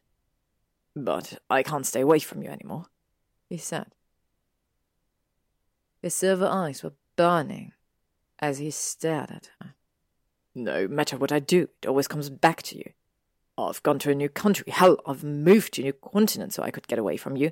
Your scent, your hair, even your fucking righteousness follows me everywhere I go. Why is that my problem? He sat with a low snarl. Don't you fucking get it, Granger? You are the sun. You are the one that burns me. You are the antithesis of me as a Malfoy, but also me as a vampire. Draco looked like he was on the verge of a meltdown. Before she could reply, he continued, rasping out every word as if they had been physically torn from his chest. Once I was bitten, I was effectively always going to be tethered to the past. Over the past and what I did and what I could never fix. I was as haunted as the ghosts of the bloody history my name had made. Then you came along, and I should have known. I should have known that it would be you since the first moment I saw you. Large brown eyes and bushy hair, you were new. You were always new to me, even more so when you showed up at the manor as if none of the darkness could touch you. Then you inserted yourself into my life without even the smallest wave of a assent from me. I don't have to justify my own feelings for you she declared angrily, feeling her muscles convulse in her rising anger. Please, he pleaded. I know I don't deserve your attention after everything, but I need to tell you this. His broken expression made her falter. When she nodded, he loosened his grip on her. She wished she didn't feel the pull to him and tried to ignore the impulse to move closer, to lose herself in him again. I didn't want to drag you any further into my life and let you waste away while I lived on, he continued when she looked up at him. I didn't want to turn you into a vampire because that would have meant that you'd be bound to me. I was certain that even if you didn't see it, that it was just a temporary interest. You have so many interests that you study. Once you learn everything you need to know, you eventually bore of it and move on to something else. In truth, I was waiting for you to leave. Well, I didn't. She breathed and couldn't find her hand as it reached up to touch the red lines under Draco's eyes. It seemed to deflate for a moment, leaning into her before trotting on. Then I find out that because you are impossible and brilliant, you had managed to overturn the wand ban. and I realized that the reason you were almost killed was because of that legislation, because you were doing it for me. I wasn't killed she said, glaring at him. But you almost were, he said fiercely, his body pressing against hers now, and Hermione really couldn't breathe. She needed him to step away. She needed to tangle her finger in his robes and pull him closer. You almost died because you fought for me. Actually, would have hated me, with or without ye, Hermione explained in a calmer tone than she felt. She could smell the sandalwood and something else that was distinctly him, and felt the urge to press her face in his robe. Yes, but it will always remain on my conscience that it was because of me that you went so far. Draco, she implored, interrupting him, but he continued, raising her hand and nuzzling it against his jaw for a moment before turning and kissing her palm. The action rocked through Hermione, and she could feel her legs tremble beneath her. I was selfish, he said. I couldn't endure the idea that you could, would willingly love me. Hermione's memories flashed unbiddenly, one by one as she contemplated the last three years. It was hard in the first year and continued to be in the second.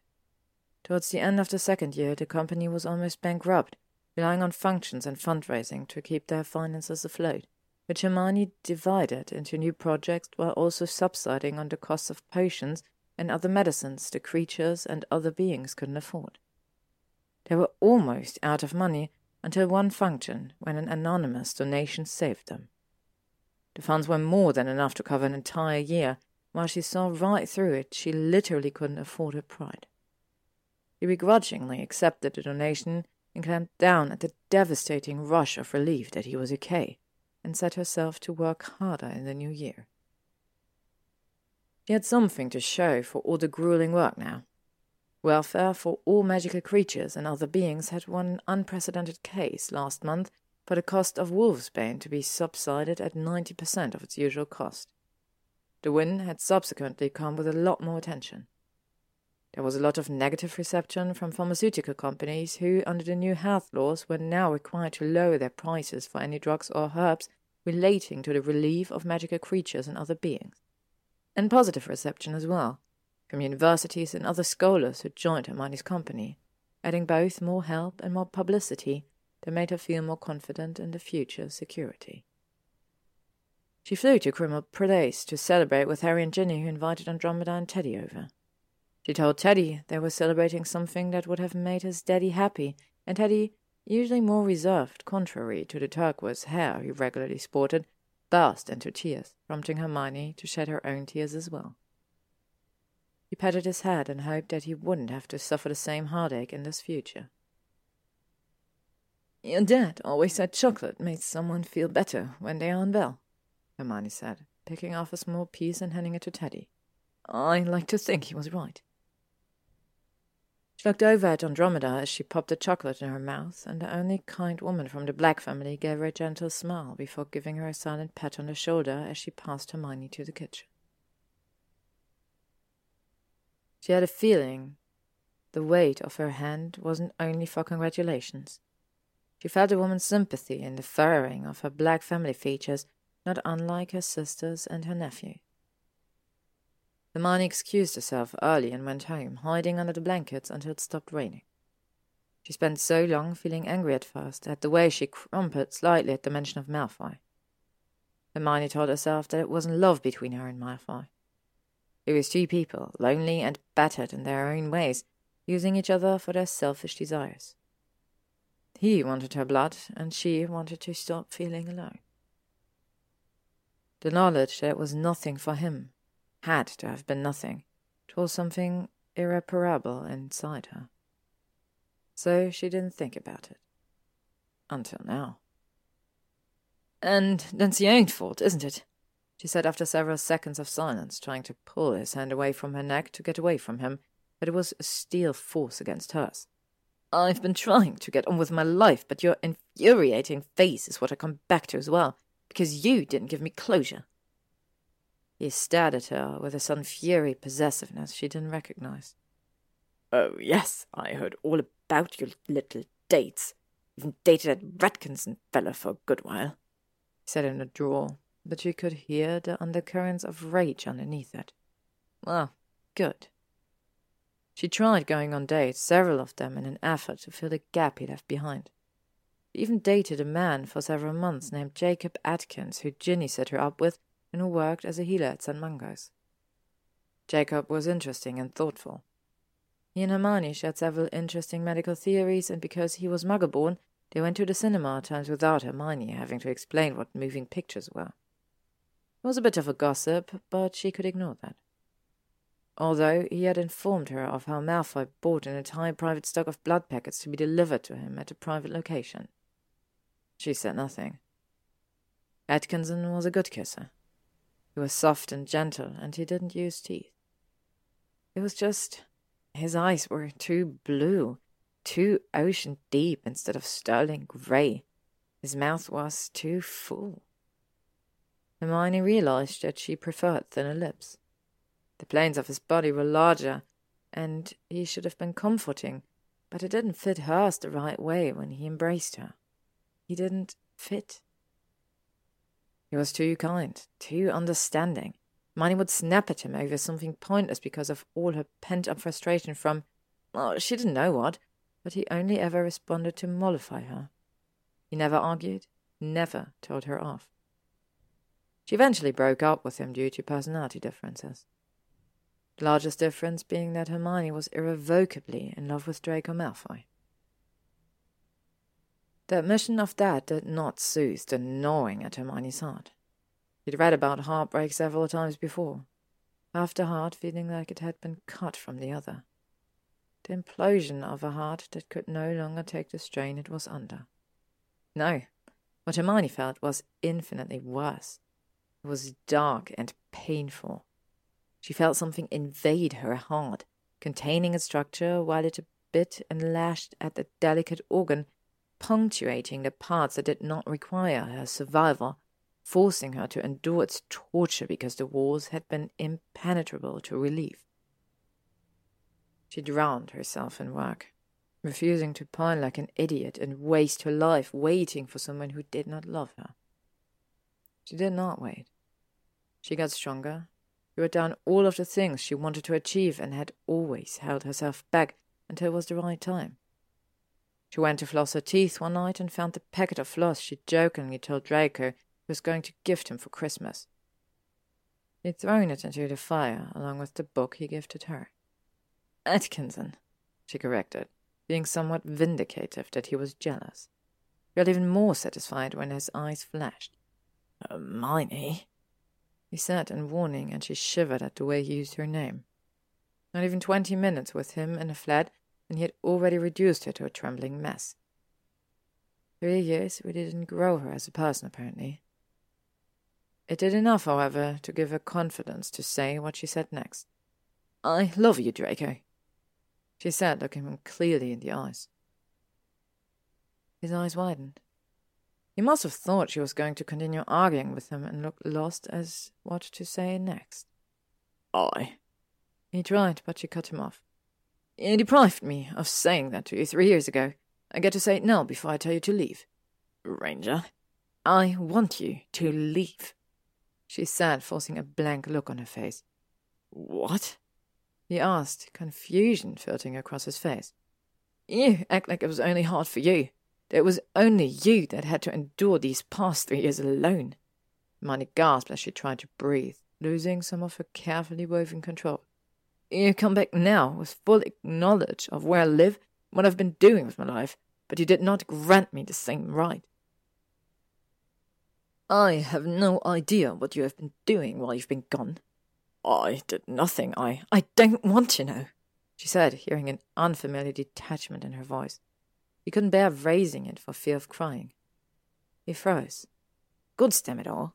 She felt a tear sliding down her face, meeting his hand as it trailed across her chin. I don't want to know, she repeated more quietly. I want you to leave. Granger, she looked up at him, not even bothering to mask the sheer hurt she felt when she stared up at him. His pale skin, his pointy nose, his sharp jaw, that had a little bit of blonde hair if you looked close enough, and his eyes. Those silver, ethereal eyes burned her as she stared with an expression of devastating want. But she couldn't. She. A cry sounded in the air, and she realized it was coming from her. Draco's eyes widened and he stepped closer to her, letting go of Hermione's neck to pull her into his arms. She pushed against him, but he wouldn't let go. Draco, let go of me. I can't, he said. I said, let go. She pushed against him even more, slapping his chest to try and get away from him. She needed to get away from him. Don't you get it? I fucking can't, he said. Pulled her back, but held onto her arms tightly. The back of her mind registered his painful grip, but she was pinned in place by the strength of emotion in his eyes as he looked at her with pleading eyes. I need you, Hermione, he said, his voice breaking over the words. Draco, I'm selfish, and I've tried being noble the last three years because I knew the only way we could be together is if I turned you, he said, and Hermione gawked at him, trying to process the magnitude of what he was telling her. Hermione's mouth thinned as she tried not to scream at him. You said. I know. I said I wouldn't do it. I couldn't do that to you. You didn't, and you still don't deserve to be tied down to someone like me. Tucked an escaped curl behind her ear, staring at it for a moment before putting his hand down. You will always deserve better. But do you know what I realized? Hermione shook her head. He gave her a sad smile that you are the smartest person I know. You will come over all of the facts and reasons when you're making a decision, weigh all of the pro and cons so stubbornly and ruthlessly until you reach a decision that favors what you want. Hermione felt naked in his assessment, but let him go on. So, while I don't want to turn you into a vampire because I think your life is better off without me, I was wrong to think that the decision only rested with me. It's not that simple, she said. You hurt me. You left me alone, she thought privately. I know I did, and I'm so sorry. But I can't turn back time. I don't deserve you, Hermione, but I want. I want. Hermione felt herself falling. What do you want? She asked, her breath becoming ragged at his proximity, his voice, his scent, his touch, his stupid, bucking eyes. They were making her falter, and she couldn't. She couldn't. I want you forever long. You will have me. His voice was the clearest it had been, so sincere that it toppled her ability to think, to breathe. If you want me to turn you, I will. I promise I will. But if you want me to leave, I won't bother you again. Hermione's eyes widened. She'd never seen him so emotional before. He looked pained as he stared at her. When she seemed to falter and loosen in his hold, he leaned down and tried to kiss her. She turned her head away before he reached her mouth. Froze, and she could feel his soft, warm breath against her cheek. Looked up at him again, hoping her mouth would not betray her, as it had so many times before. Please leave, Draco. He said softly, because if she said it any louder, he would hear the desperate lie in her voice. But he had to. He needed to go. Draco's face wilted as he stared at her, and she felt her heart break as the way his face morphed from pleading to devastated to a horrific blank mask. The tense and determined curve of his jaw slackened, the strain of his mouth loosed, his shining silver eyes dulled now as he stared at her, as if he couldn't see her any longer. He dropped his arms. I'm sorry to have wasted your time, he said quietly. He walked around her, and she could feel him hesitate for one moment before he opened and closed the door. The wall built itself between them again. Not a neatly structured one with clean shaven bricks lining on top of one another in neat rows, but smashed uneven stone covered with dust, broken by the very love that tore them apart. The return of Draco Malfoy was worth a Prophet headline, apparently. She steadfastly refused to read anything about him, although that didn't much help considering everyone else did. He would walk to her office and hear people talking about his return to Malfoy Manor and how the prolific vampire was spotted around Wizarding Society more than he had been when he was first turned. Luna had mentioned at a girls' lunch with Ginny that Draco had paid a large grant to the research facility she worked at to study creatures and potential cures, even contributing his own research. Apparently, he thought he could buy forgiveness with money, Hermione thought bitterly. But then she wondered. Luna, she began. What kind of research was it? Oh, Luna replied airily, her wide blue eyes more attentive to the croissant she was eating at the breakfast cafe they were at. Magical cures? Creature engineering? Hermione furrowed her brows. Engineering? She echoed. I think Draco was inquiring about curing his vampirism. He explained, looking at Hermione with a probing expression. Hermione, on the other hand, couldn't swallow. A cure? She gulped tightly. Is that even possible? Luna looked to the side. Hermione didn't know where, seemingly distracted for a moment, before sliding her eyes back to Hermione. Well, now, no. But magical science is making great strides. Hermione nodded numbly. Could Draco actually be thinking of trying to cure his vampirism? She shook her head. It wasn't any of her business, after all. A few weeks passed where Hermione started seeing more and more of him whenever she was in Diagon Alley or visited Neville at the hospital. Neville told her how he started working with the Society of Vampires to obtain more sustainable blood packets. She nodded but didn't say anything. Saw Malfoy walk out of her room just as she passed the reception desk to the floor, but rushed into the green flames without looking to see if he saw her. Her heart was pounding as she arrived in a dust mote hotel. She was so off kilter that she had mispronounced her destination.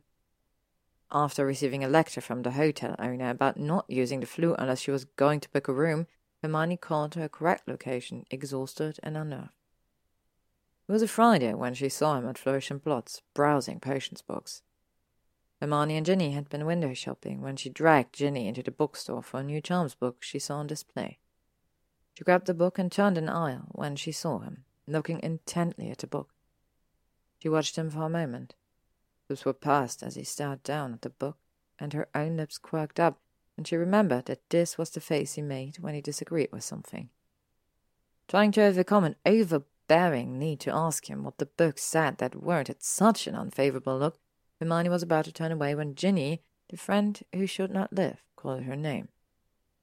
Draco jolted and looked up at her, grey eyes wide, and Hermione all but ran out of the shop, leaving Ginny behind to catch up to her. Ginny found Hermione crying, hyperventilating, both, and took her in her arms.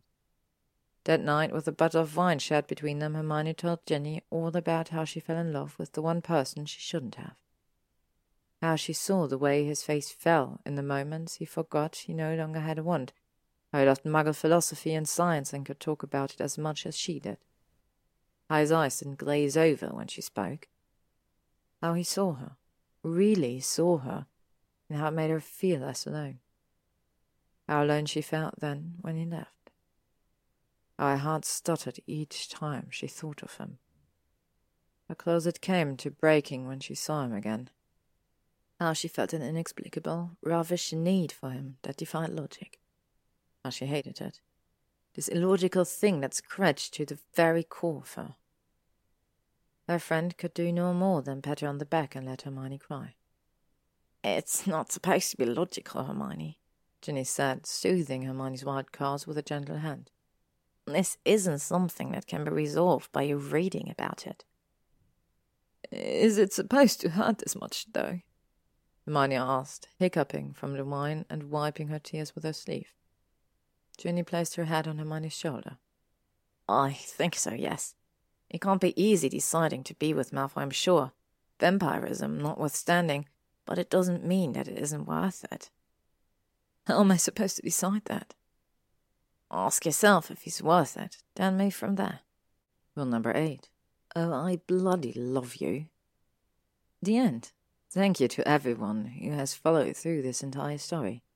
I've really appreciated your support. On a rare day off, Hermione decided to visit with Andromeda and Teddy. Taking advantage of the spring air, she apparated to the park nearby and walked from there. Although the tempestuous weather in London meant that when she knocked on the door, it was more than a bit soaked through. Hello, Andromeda, Hermione said, shaking from the cold. She reached into her bag and handed Andromeda a care package from Harry, who was out of England on an Auror mission and couldn't come along. The older woman rolled her eyes fondly before accepting Teddy's undoubtedly loud gift and setting it on the kitchen counter. She picked up her wand and aimed it at Hermione's head likely to dry it, but Hermione shook her head. It's going to get frizzy. She took out her own wand and cast a drying charm on her clothes. It'll dry on its own. My mother would have been frightened at the amount of hair you have. Andromeda tutted. Likely would have Nymphadora as well. She had Teddy's messy curls when she was born. Hermione smiled, patting her wet hair. I remember Tonks smacking Professor Lupin on the arm when he asked if her hair was brown or pink when she was born. Andromeda chuckled. It was brown, to her chagrin. She gestured Hermione to the kitchen. I'll make us some tea and biscuits, and before you ask, no, you are not allowed to help. Hermione grinned. I would love some. Looked around for the usually turquoise-haired child. Usually came hurtling in whenever she and Harry visited. Where's Teddy? Oh, well, he's in the backyard playing. Hermione raised a brow, noticing the way Andromeda was avoiding her gaze. He's actually playing with Draco, she said slowly. Hermione's heart stuttered, and she had to battle against desire to hide in the pantry should the white blonde head pop into the kitchen. They're right outside. Draco's showing him how to conjure birds. Oh, God, no. Oh, she patted her hair again, feeling it rise in a rush of anxiety. Well, that's. She narrowed her eyes. Andromeda! She helped her to unconveyed the proper accusation. Andromeda only replied in a hum, and it was then that Hermione noticed that there was three cups of tea set on the table. Andromeda! Hermione said again, balking at the woman while she sent haphazard glances down the hall to the back door. He obviously could never trust a pureblood with anything. She was about to tell Andromeda how she really could be leaving, but the devious woman took Hermione by the shoulders and told her that it was only polite to stay for tea now that it was made. He ushered Hermione to the backyard with a much stronger grip than Hermione would have ever expected. Or maybe Hermione felt it more because her muscles, her bones, her every nerve felt like they were being broken apart as panic rose inside her. Stepping outside, her heart lurched at the sight of Draco, who was indeed showing Teddy how to conjure a flock of yellow birds. He was noticeably without a wand, and she couldn't help but still marvel at the way he used wandless magic. Andromeda made a coughing noise, and Draco turned towards them, grey eyes widening as his gaze landed on Hermione. He obviously hadn't expected to run into her here, of all places. They stared at each other for a moment. Hermione's own defensive walls were crumbling before her eyes, and she had to wonder if his were too. She startled when the flocking yellow birds started whizzing around her head. Draco apologized with a grimace, halting the spell, and little birds disappeared in yellow dust around them. Teddy dear, how about you and I finish making tea and biscuits while Draco and Hermione talk? Andromeda called. Teddy pouted but nodded, hugging Hermione and tugging one of her long, wet curls before running inside. He turned to watch them, shooting Andromeda a contemptuous glare. The lovely, conniving Slytherin only winked at her in return before leaving them alone. Hermione gave a mostly amused sigh before she turned around. Draco had taken a few steps towards her, and she could see the tired look in his eyes as he tracked her movements. The Black family has some mischievous members in it, she said slowly. Draco gave her a sad smile. That they do. He bit her lip and he followed the movement. How are you? I've been better, he said, fidgeting like he was trying to find something to do with his hands. He had in fact been better. His face looked wan as he stared at her. There were lines around his eyes, and set of his jaw looked strained. She could hear it crack slightly when he tried to speak. He looked like someone who hadn't gotten a good night's sleep in years, but his eyes were bright and intent as he stared at her. Hermione felt her heart constrict, her nerves running ragged as they fought against her determination to remain calm. She could finally at least be honest with herself, however. It hurt how much she still loved him when she admitted it to herself. She stepped towards him at the same time he took a step forward, her hand raising awkwardly, and without her permission at the same time he reached a hand towards her. Hermione's cheeks burned as she withdrew, and Draco's came to rest at his side, his knuckles clenched so hard they were white. Um. She took a breath. There was so much to say, so much left unsaid between them, and Hermione had never been good at being unprepared. Although she relented that there was no way of preparing her for still having the sort of ruinous feelings that she had for her ex vampire lover whom she hadn't even had sex with yet. The thought of having sex with that vampire in front of her brought with it what she was sure was a deeper shade of blush to her cheeks. Draco studied her for a moment before stepping forward again. He took one of her wet curls, wrapping it around one finger. Do you forget you're a witch and can use your wand? He asked, his lips tilting in a ghost of a smirk. Her heart panged at the nostalgic words. You know it gets frizzy if I use a drying charm. He considered her for a moment. It's large and marvellous and entirely you. He really did marvel at it as he studied her, his mouth slightly open and silver eyes penetrating. Breath hit, and he must have misunderstood her reaction, because he was about to let go of the curl and started to step back. He didn't think when she caught his arm and stepped towards him. They were almost chest to chest now, his fingers still entwined in her curl, although it was his entire hand now in her hair, because her curl seemed to want to take him captive. Sorry, I'm. N- no, it's. She thought it was maybe subconscious on his part, the way he slid his hand into her hair, stroking it like it was the most precious thing he'd ever touched. So, she said, unable to help herself, what kind of one did you buy? His lips pressed together in a firm line. I didn't. Hermione's eyes widened. What? Why? I don't deserve one, he said simply. It can't be. He shook his head, his face set in grim determination. And then she realized something. Cast in her memories was a book on Sisyphus and how his damnation for rolling a rock up a hill to have it roll back down was decided by those who thought him incapable of redemption. His damnation, his redemption, it was now up to Draco to define what it meant for him. She'd forgive him always, but it was not up to Hermione if he forgave himself. She nodded, hard unspooling, and gave him a wan smile. It's your choice, she agreed. And maybe it was the way he was staring down at her, ravenous and devastating, but she tilted her head up, her hand touching his caved in stomach, sliding up his chest until it rested on his heart. He tilted his head down, and Hermione was sure they were about to kiss when a voice shouted, Auntie Hermione, there are fresh biscuits. Hermione startled, stepping back and turning towards Teddy. Andromeda came rushing out, and Hermione had a groan of disappointment before she apologized to them and took Teddy back inside. Hermione couldn't help but laugh at escaped. Fingers on her lips to stifle the deranged howler she wanted to let out. She turned back to Draco, who was looking away to stifle his own chuckle. Are you staying for tea? I don't think I've much of a choice, he replied, his lips, his fangs gleaming in the spot of the setting sun peeking through the clouds. She laughed, and it was the most freeing one she had in years. Let's get you inside, you poor pale vampire. He scowled. Oh, I resent that. She hummed, and they walked in together. As he held the door open for her, the warmth of his hand on her waist as he guided her through made her shiver. She could feel her heart attempting to pound out of her chest, banging against her chest cavity.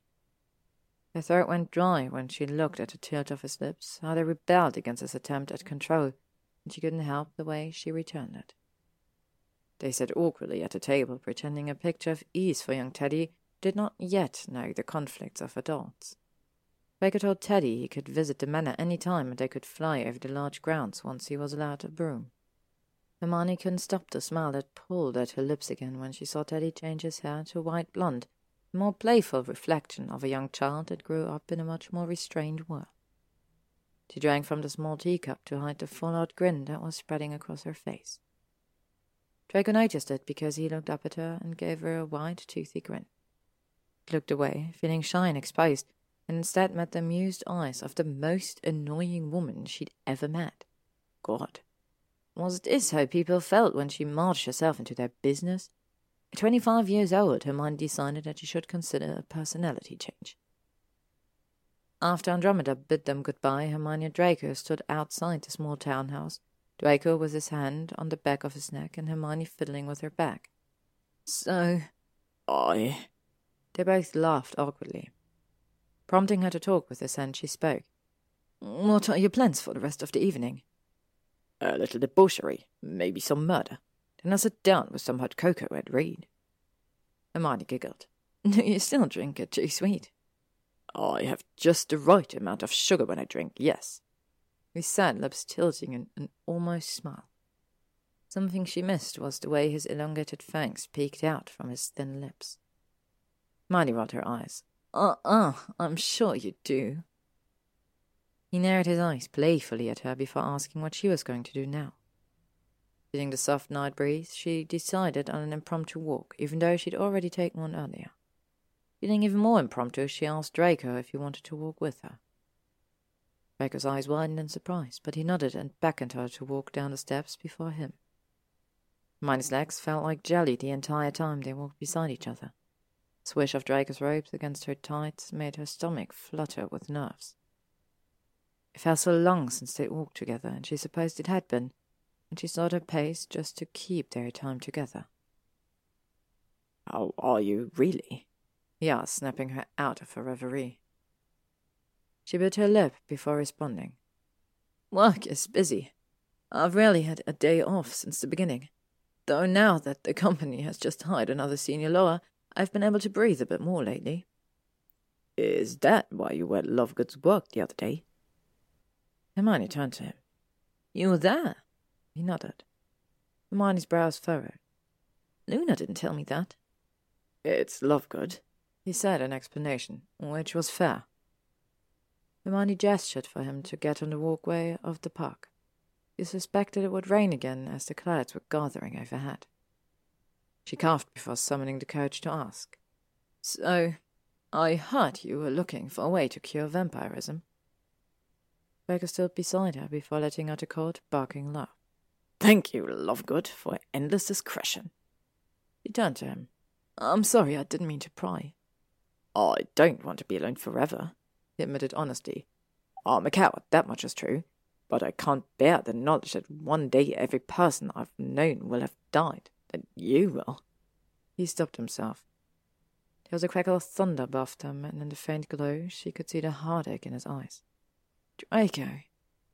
He shook his head, stepping back from her. I'm sorry, I should go. She turned away, but once again she felt her body move quicker than her brain did, and she grabbed a hold of his robes. Please don't go. Hermione, he said, his voice hoarse, and the sound of her name in his voice made her legs shake. I, he cursed, don't let me waste your time. You don't get to decide how I'm using my time, she said stubbornly. He turned towards her, anger in his eyes as he gripped both of her shoulders. I've told you before, he said, his jaw clenched. I don't have a lot of control left in me. Then stop having control, she whispered, looking him clear in the eye.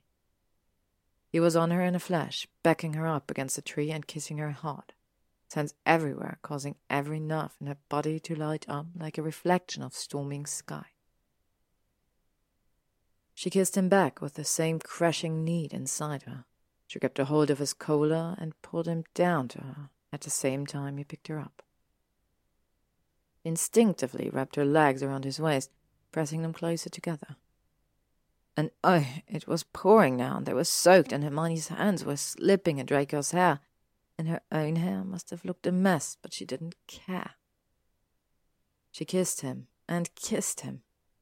She pressed her lips to his until she couldn't breathe.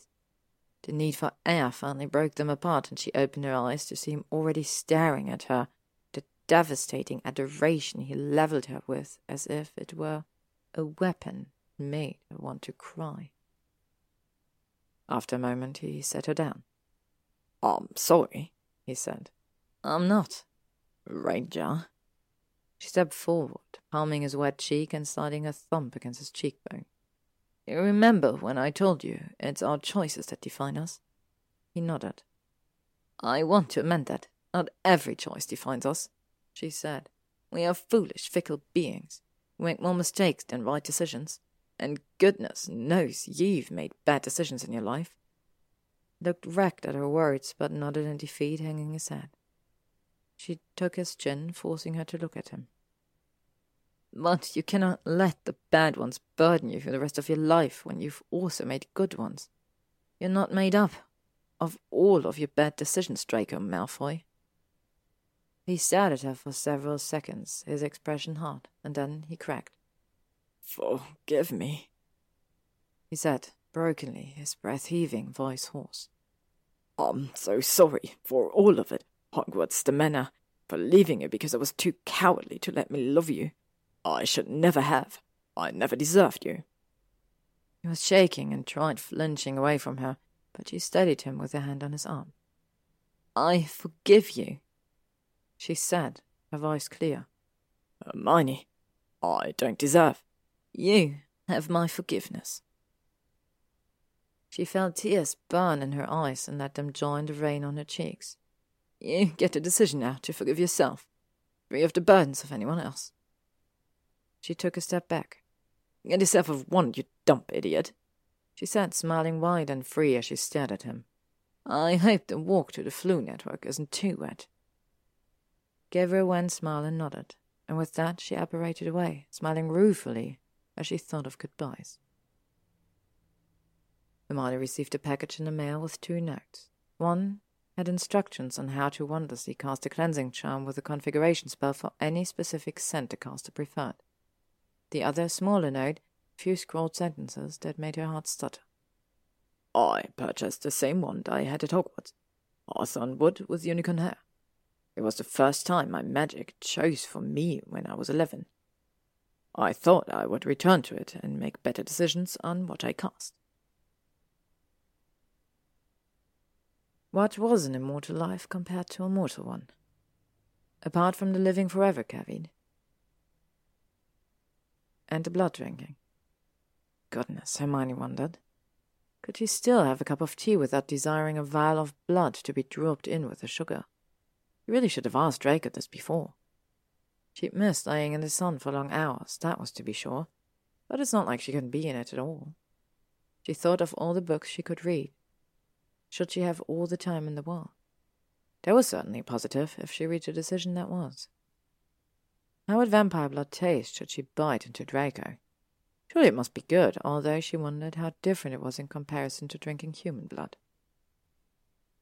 It was only a few days later that Hermione said to herself that stubbornness was not always the best avenue to direct her life. She took the Floo powder and called out Malfoy Manor. Hermione wasn't surprised when the Floo connection let her in as she stepped through. She didn't bother with spelling the suit of her clothes as she almost ravaged the space with her eyes, looking for a shock of blonde hair with almost desperate hope. Draco stuck his head out, eyes widening as he saw her. Granger? Hello, she said awkwardly. She didn't have a plan for what she wanted to say, and that was weird, almost maddening. At the intensity that propelled her intentions to come here waned as she was caught in the onslaught of his gaze. She had to hold the mantle to keep her knees from buckling. Not that I'm complaining, but what are you doing here? he asked. I need to know, she said. His eyebrows furrowed.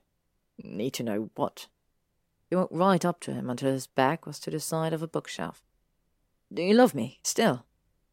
He exhaled a breath. Do you honestly need to ask to know?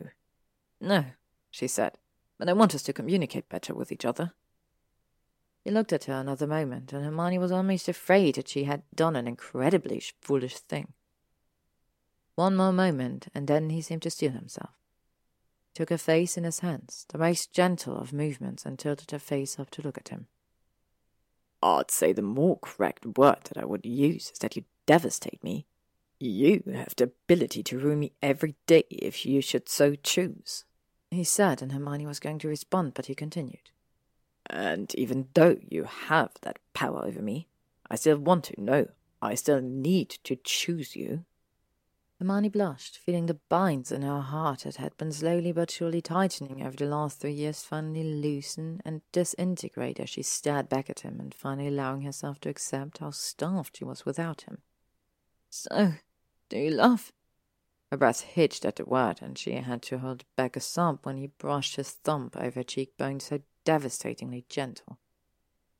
He looked starved as well, tightening his hands around her face as he spoke. I love you, he said, simply, calmly. And she felt both heavy and light all at once, and she was finally, finally shown the breadth of feeling he had for her in his eyes. What do we do then? He raised a brow. You know what I'm talking about. He set his hand on her shoulder. I trust you to know what you're asking of me. She nodded. I will do it now if you want me to. Is that what you want? I want to be with you in any iteration. Hermione's cheeks burned. But you want to wait? she asked. Yes, he answered honestly. God, no, I love you, but I've just started to research a cure for vampirism, and while I want to be with you, I don't want to rob you of the life of the other people you love. Hermione's eyes widened. Draco. She reached for him, pressing their foreheads together. I love you, whether it be me young or old, or immortal or unchanged. I'm yours if you choose me every day. I will, he said raggedly. Always. She cupped his cheek, meeting those silver eyes. It was a fool to think he was only capable of ruin. I will always choose you too. We have time to make our decision on everything else. His shoulders visibly loosened, and he let out a shaky breath. Good. Good? She asked, her body shaking the same way his was against hers, but he seemed strong enough to still master laugh as he stared down at her, with a look so wistful she felt any of the remaining control she had crumble into pieces, meeting the stubbornness he had also shed on the floor between them, below them now instead of in front. If we choose each other every day, then everything else doesn't matter. She smiled. He bent down to kiss her, but she stopped him remembering she wanted to say one more thing. Nodded his head at her to continue, and she hesitated. I will tell you now that you are not allowed to play martyr in this relationship. Do not ever put me on a pedestal of virtue. I am stubborn, horribly limited in my ability to look at other people's per- perspectives. I think I'm always right, and I leave half full cups of tea everywhere. I'm not perfect, and I demand you treat me as such. Understood. You are imperfect and do not want to finish your tea. What a terrible English woman you are. Pulled her closer. You are mine, my imperfect witch, he said, his smile ruinous. She smiled tremendously. And that was that. There wasn't anything elegant or gentle in the way they suddenly crashed together. Crashed was the apt word as Draco walked Hermione into the bookshelf. God's damned high bookshelf with Hogwarts a history digging into the middle of his spine. He realized this endearing stupid fact by this stupid man she loved when he told her later that night, in which he apparently knew would make Hermione jump him and both revenge and unbridled desperate lust. He tasted so hot it hurt. They ripped each other's clothes off. Buttons flew, bells clacked soundlessly compared to the beating of pounding hearts. Hermione's bra somehow landed on a shelf hook, and Draco lifted Hermione bodily, crushing his mouth with hers as he pressed himself to her, her bare breast pebbling in the cold library. There was an inch of space between them, they converging together, years of aching want burning out between them. She kissed him, bruised him, until he would never forget the way her lips touched his, and he returned her assault with soft, gentle kisses. He took in her despair with a gentleness that told her that he was hers, and she felt tears burn behind her eyes and trail down her face. I don't want to cry, Hermione said as Draco reached up and wiped her tears away and kissed across her face. I know, I'm sorry. I'm so sorry. You were a bastard. Oh, I was, he agreed. Forgive me. He looked at her, breathing ragged as she brushed her fingers across his face and then fisted his hair. I forgive you. He exhaled, nodding, and then it was like something came over him. He dipped his head to kiss her again, pressing himself more intently against her, his kiss desperate. He was no longer exploring, tentative, and as gentle intent as he was before. No, this was a direct assault on her senses in a way that told her that Draco had always been holding back. Not any more. That was just as well. She gripped him back, drinking him in as he gave himself to her, returning her frantic, disparate energy as they moved in reciprocity. It felt like they were fusing together, all of the uneven connections between them connecting like electrical wires, startling as they wove together but achingly smooth as they finally merged. He caressed the soft skin of her thighs as he kissed her. God, Draco Malfoy could kiss her dizzy. No matter how many times their lips met, she thought she could feel something new. This particular kiss was curved and somehow sloppy, because Draco was shaking and unsure, and made her body thrum with desire from the knowledge that she could make him feel this way. She was not unaffected, of course, as much as he was holding her to him, leaving imprints of rough hands and small nips of his teeth against her slim throat, Hermione was giving back in kind. She wanted to mark him, wanted to possess him in the same way he possessed hers. She drew his face up, kissing down his jaw to a sensitive part between his collarbone and his neck. She circled her arm around his much larger frame, trying to fit him to her, holding tightly to make sure he was real. She never knew a person could ache for another in such a way. How could she ever think she could do without this, without him? Draco's hands were everywhere. They smoothed down her arms, skated up her ribs, and twisted around the small of her back to arch her against his chest. And he was doing all of this as his body held hers up. Hermione felt herself squirming with desire and trembled any time those long, nimble fingers came near her core, seeming to notice her impatience. Draco teasingly, irritatingly caressed his knuckles down her chest, making circles around each side of her ribs, trailing lower still to her pelvis. The first contact of his fingers pressed to her core made Hermione jerk her hips against his, and he tightened her arms around his shoulders. Her head fell to his shoulders as he pressed two fingers inside of her, moaning at the not enough, but also too many strokes against her. She breathed harshly against him as he started stroking her in earnest. I want to lick you everywhere. He rasped against her neck, laving her sensitized flesh. I want to mark you where you can't hide it with one of your ridiculous scars. Draco gave a long moan when he suckled at the flesh at the column of her neck. She needed him to stop. She needed him to never stop, resulting in cacophony of expletives ranging from funk just there and yes, Draco. His other hand came to tip her chin up to look at him, and she shattered, coming undone beneath his dexterous hand because it was him. Fuck! He sounded tortured as she came down and gently opened her legs wider, thrusting inside her, as she was still coming. The pulsing feel of him made her come again, so unexpectedly that they both gave a wrecked gasp. Fuck! he said again, slamming his hand against the shelf in what she assumed was an attempt at control. After a few seconds, he brought his arm around her waist, crushing her into him. Then he took her. Hermione was distantly grateful for the age old shelves as they rattled on the force of the two of them, and thought to ask Draco later what it would take to tip them over. He brushed her hair back and sunk his teeth into her shoulder, causing Hermione to cry out and tighten her grip. She clung to him as he wrapped his arms around her and sucked her blood. I can't, she said, feeling herself reach the peak again, but also feeling incredibly sensitive that she whined the words out to him, almost tilting her hips away from the pressure. Voice was heavy with desire as he pinned her in place and kept moving, bringing his fingers down to caress her. Yes, you can, Hermione. Good girl. He said, and the gentle circle became a hard press against where she was most sensitive, and Hermione screamed. She imploded at the same time as thrust became erratic, wide flashing behind her eyes as she spasmed and held onto him for dear life as they fell together, and then they really fell, Draco's knees giving out as he collapsed on the floor, Hermione on top of him. Hermione let out a loud laugh against his chest, and Draco joined her. Thank you for taking the fall, she said as she looked up at him. He huffed, catching his breath. He looked ravished, and Hermione was ecstatic at the thought. You sound so worried about my body being injured. Hummed and kissed his chin.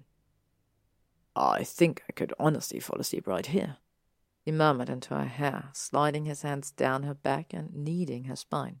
She felt treasure. Me too, but I need a shower. He sighed, groaning, as he shifted to sit up, putting Hermione's legs around his hips and with a grip so strong on her waist she thought that he had no intention of letting her leave. She looked up at him, smiling wickedly. I was going to ask you to join me, but if you prefer to stay here, then. Draco rose to his feet at striking speed, still holding Hermione in his arm. Wimley just restocked the soaps in the bathroom. I will have to inspect them. Oh, really? she asked with a smile. I'll have to use each of them on you to see which tastes better he said with a severe look. Hermione's face heated. You are not allowed to bite me in the bath. The steam might very well cause me to pass out. He scoffed. Oh, I've been keeping myself away from you for three years. I think I can wait for one more shower. Brushed against the new mark on her shoulder, watching her with a fierce possessiveness. Her breath hitched. I'm sure you can. Now, are you going to put me down? she asked. He responded by pressing her into a wall and kissing her again, much rougher and demanding this time. They didn't make it to the bathroom for a little while longer. They woke up later, clean and sated, and Hermione feeling wonderfully cherished as she slept on top of Draco's chest, his arms encircling her waist. She stared down at him as she trailed small fingers around his sharp features. So, what are the rules for dating a vampire? Hermione asked. He looked at her with a bemused expression. Why would there be any rules? I was thinking that if there are any rules, I wonder how many I've broken, she said. Draco looked up at her. You always have been a rule breaker, he said, his fangs gleaming as he gave her a full smile, private and reserved just for her. I'm sure you'd be expelled. She looked at him affronted, but when her smile widened, she was rendered incapable of anything except for staring at him. He smiled back in a way that was reserved just for him, and she thought that by the way he stared back at her, vulnerable and devastating, maybe he'd been rendered incapable of anything but her, too. The end. So we are at the end of another Dramione story once again. I really hope you enjoyed it. I really enjoyed reading it. Thank you so much again to Simplified Emotion for giving me the permission to read this wonderful story. And thank you for all of you who followed along through the story. I really hope you enjoyed it. Don't go anywhere because the next Dramione is already in the making and I'm super excited to share it with you. And as always, if you would like to stay up to date on upcoming chapters and stories, you can follow me on YouTube, Spotify, or AO3.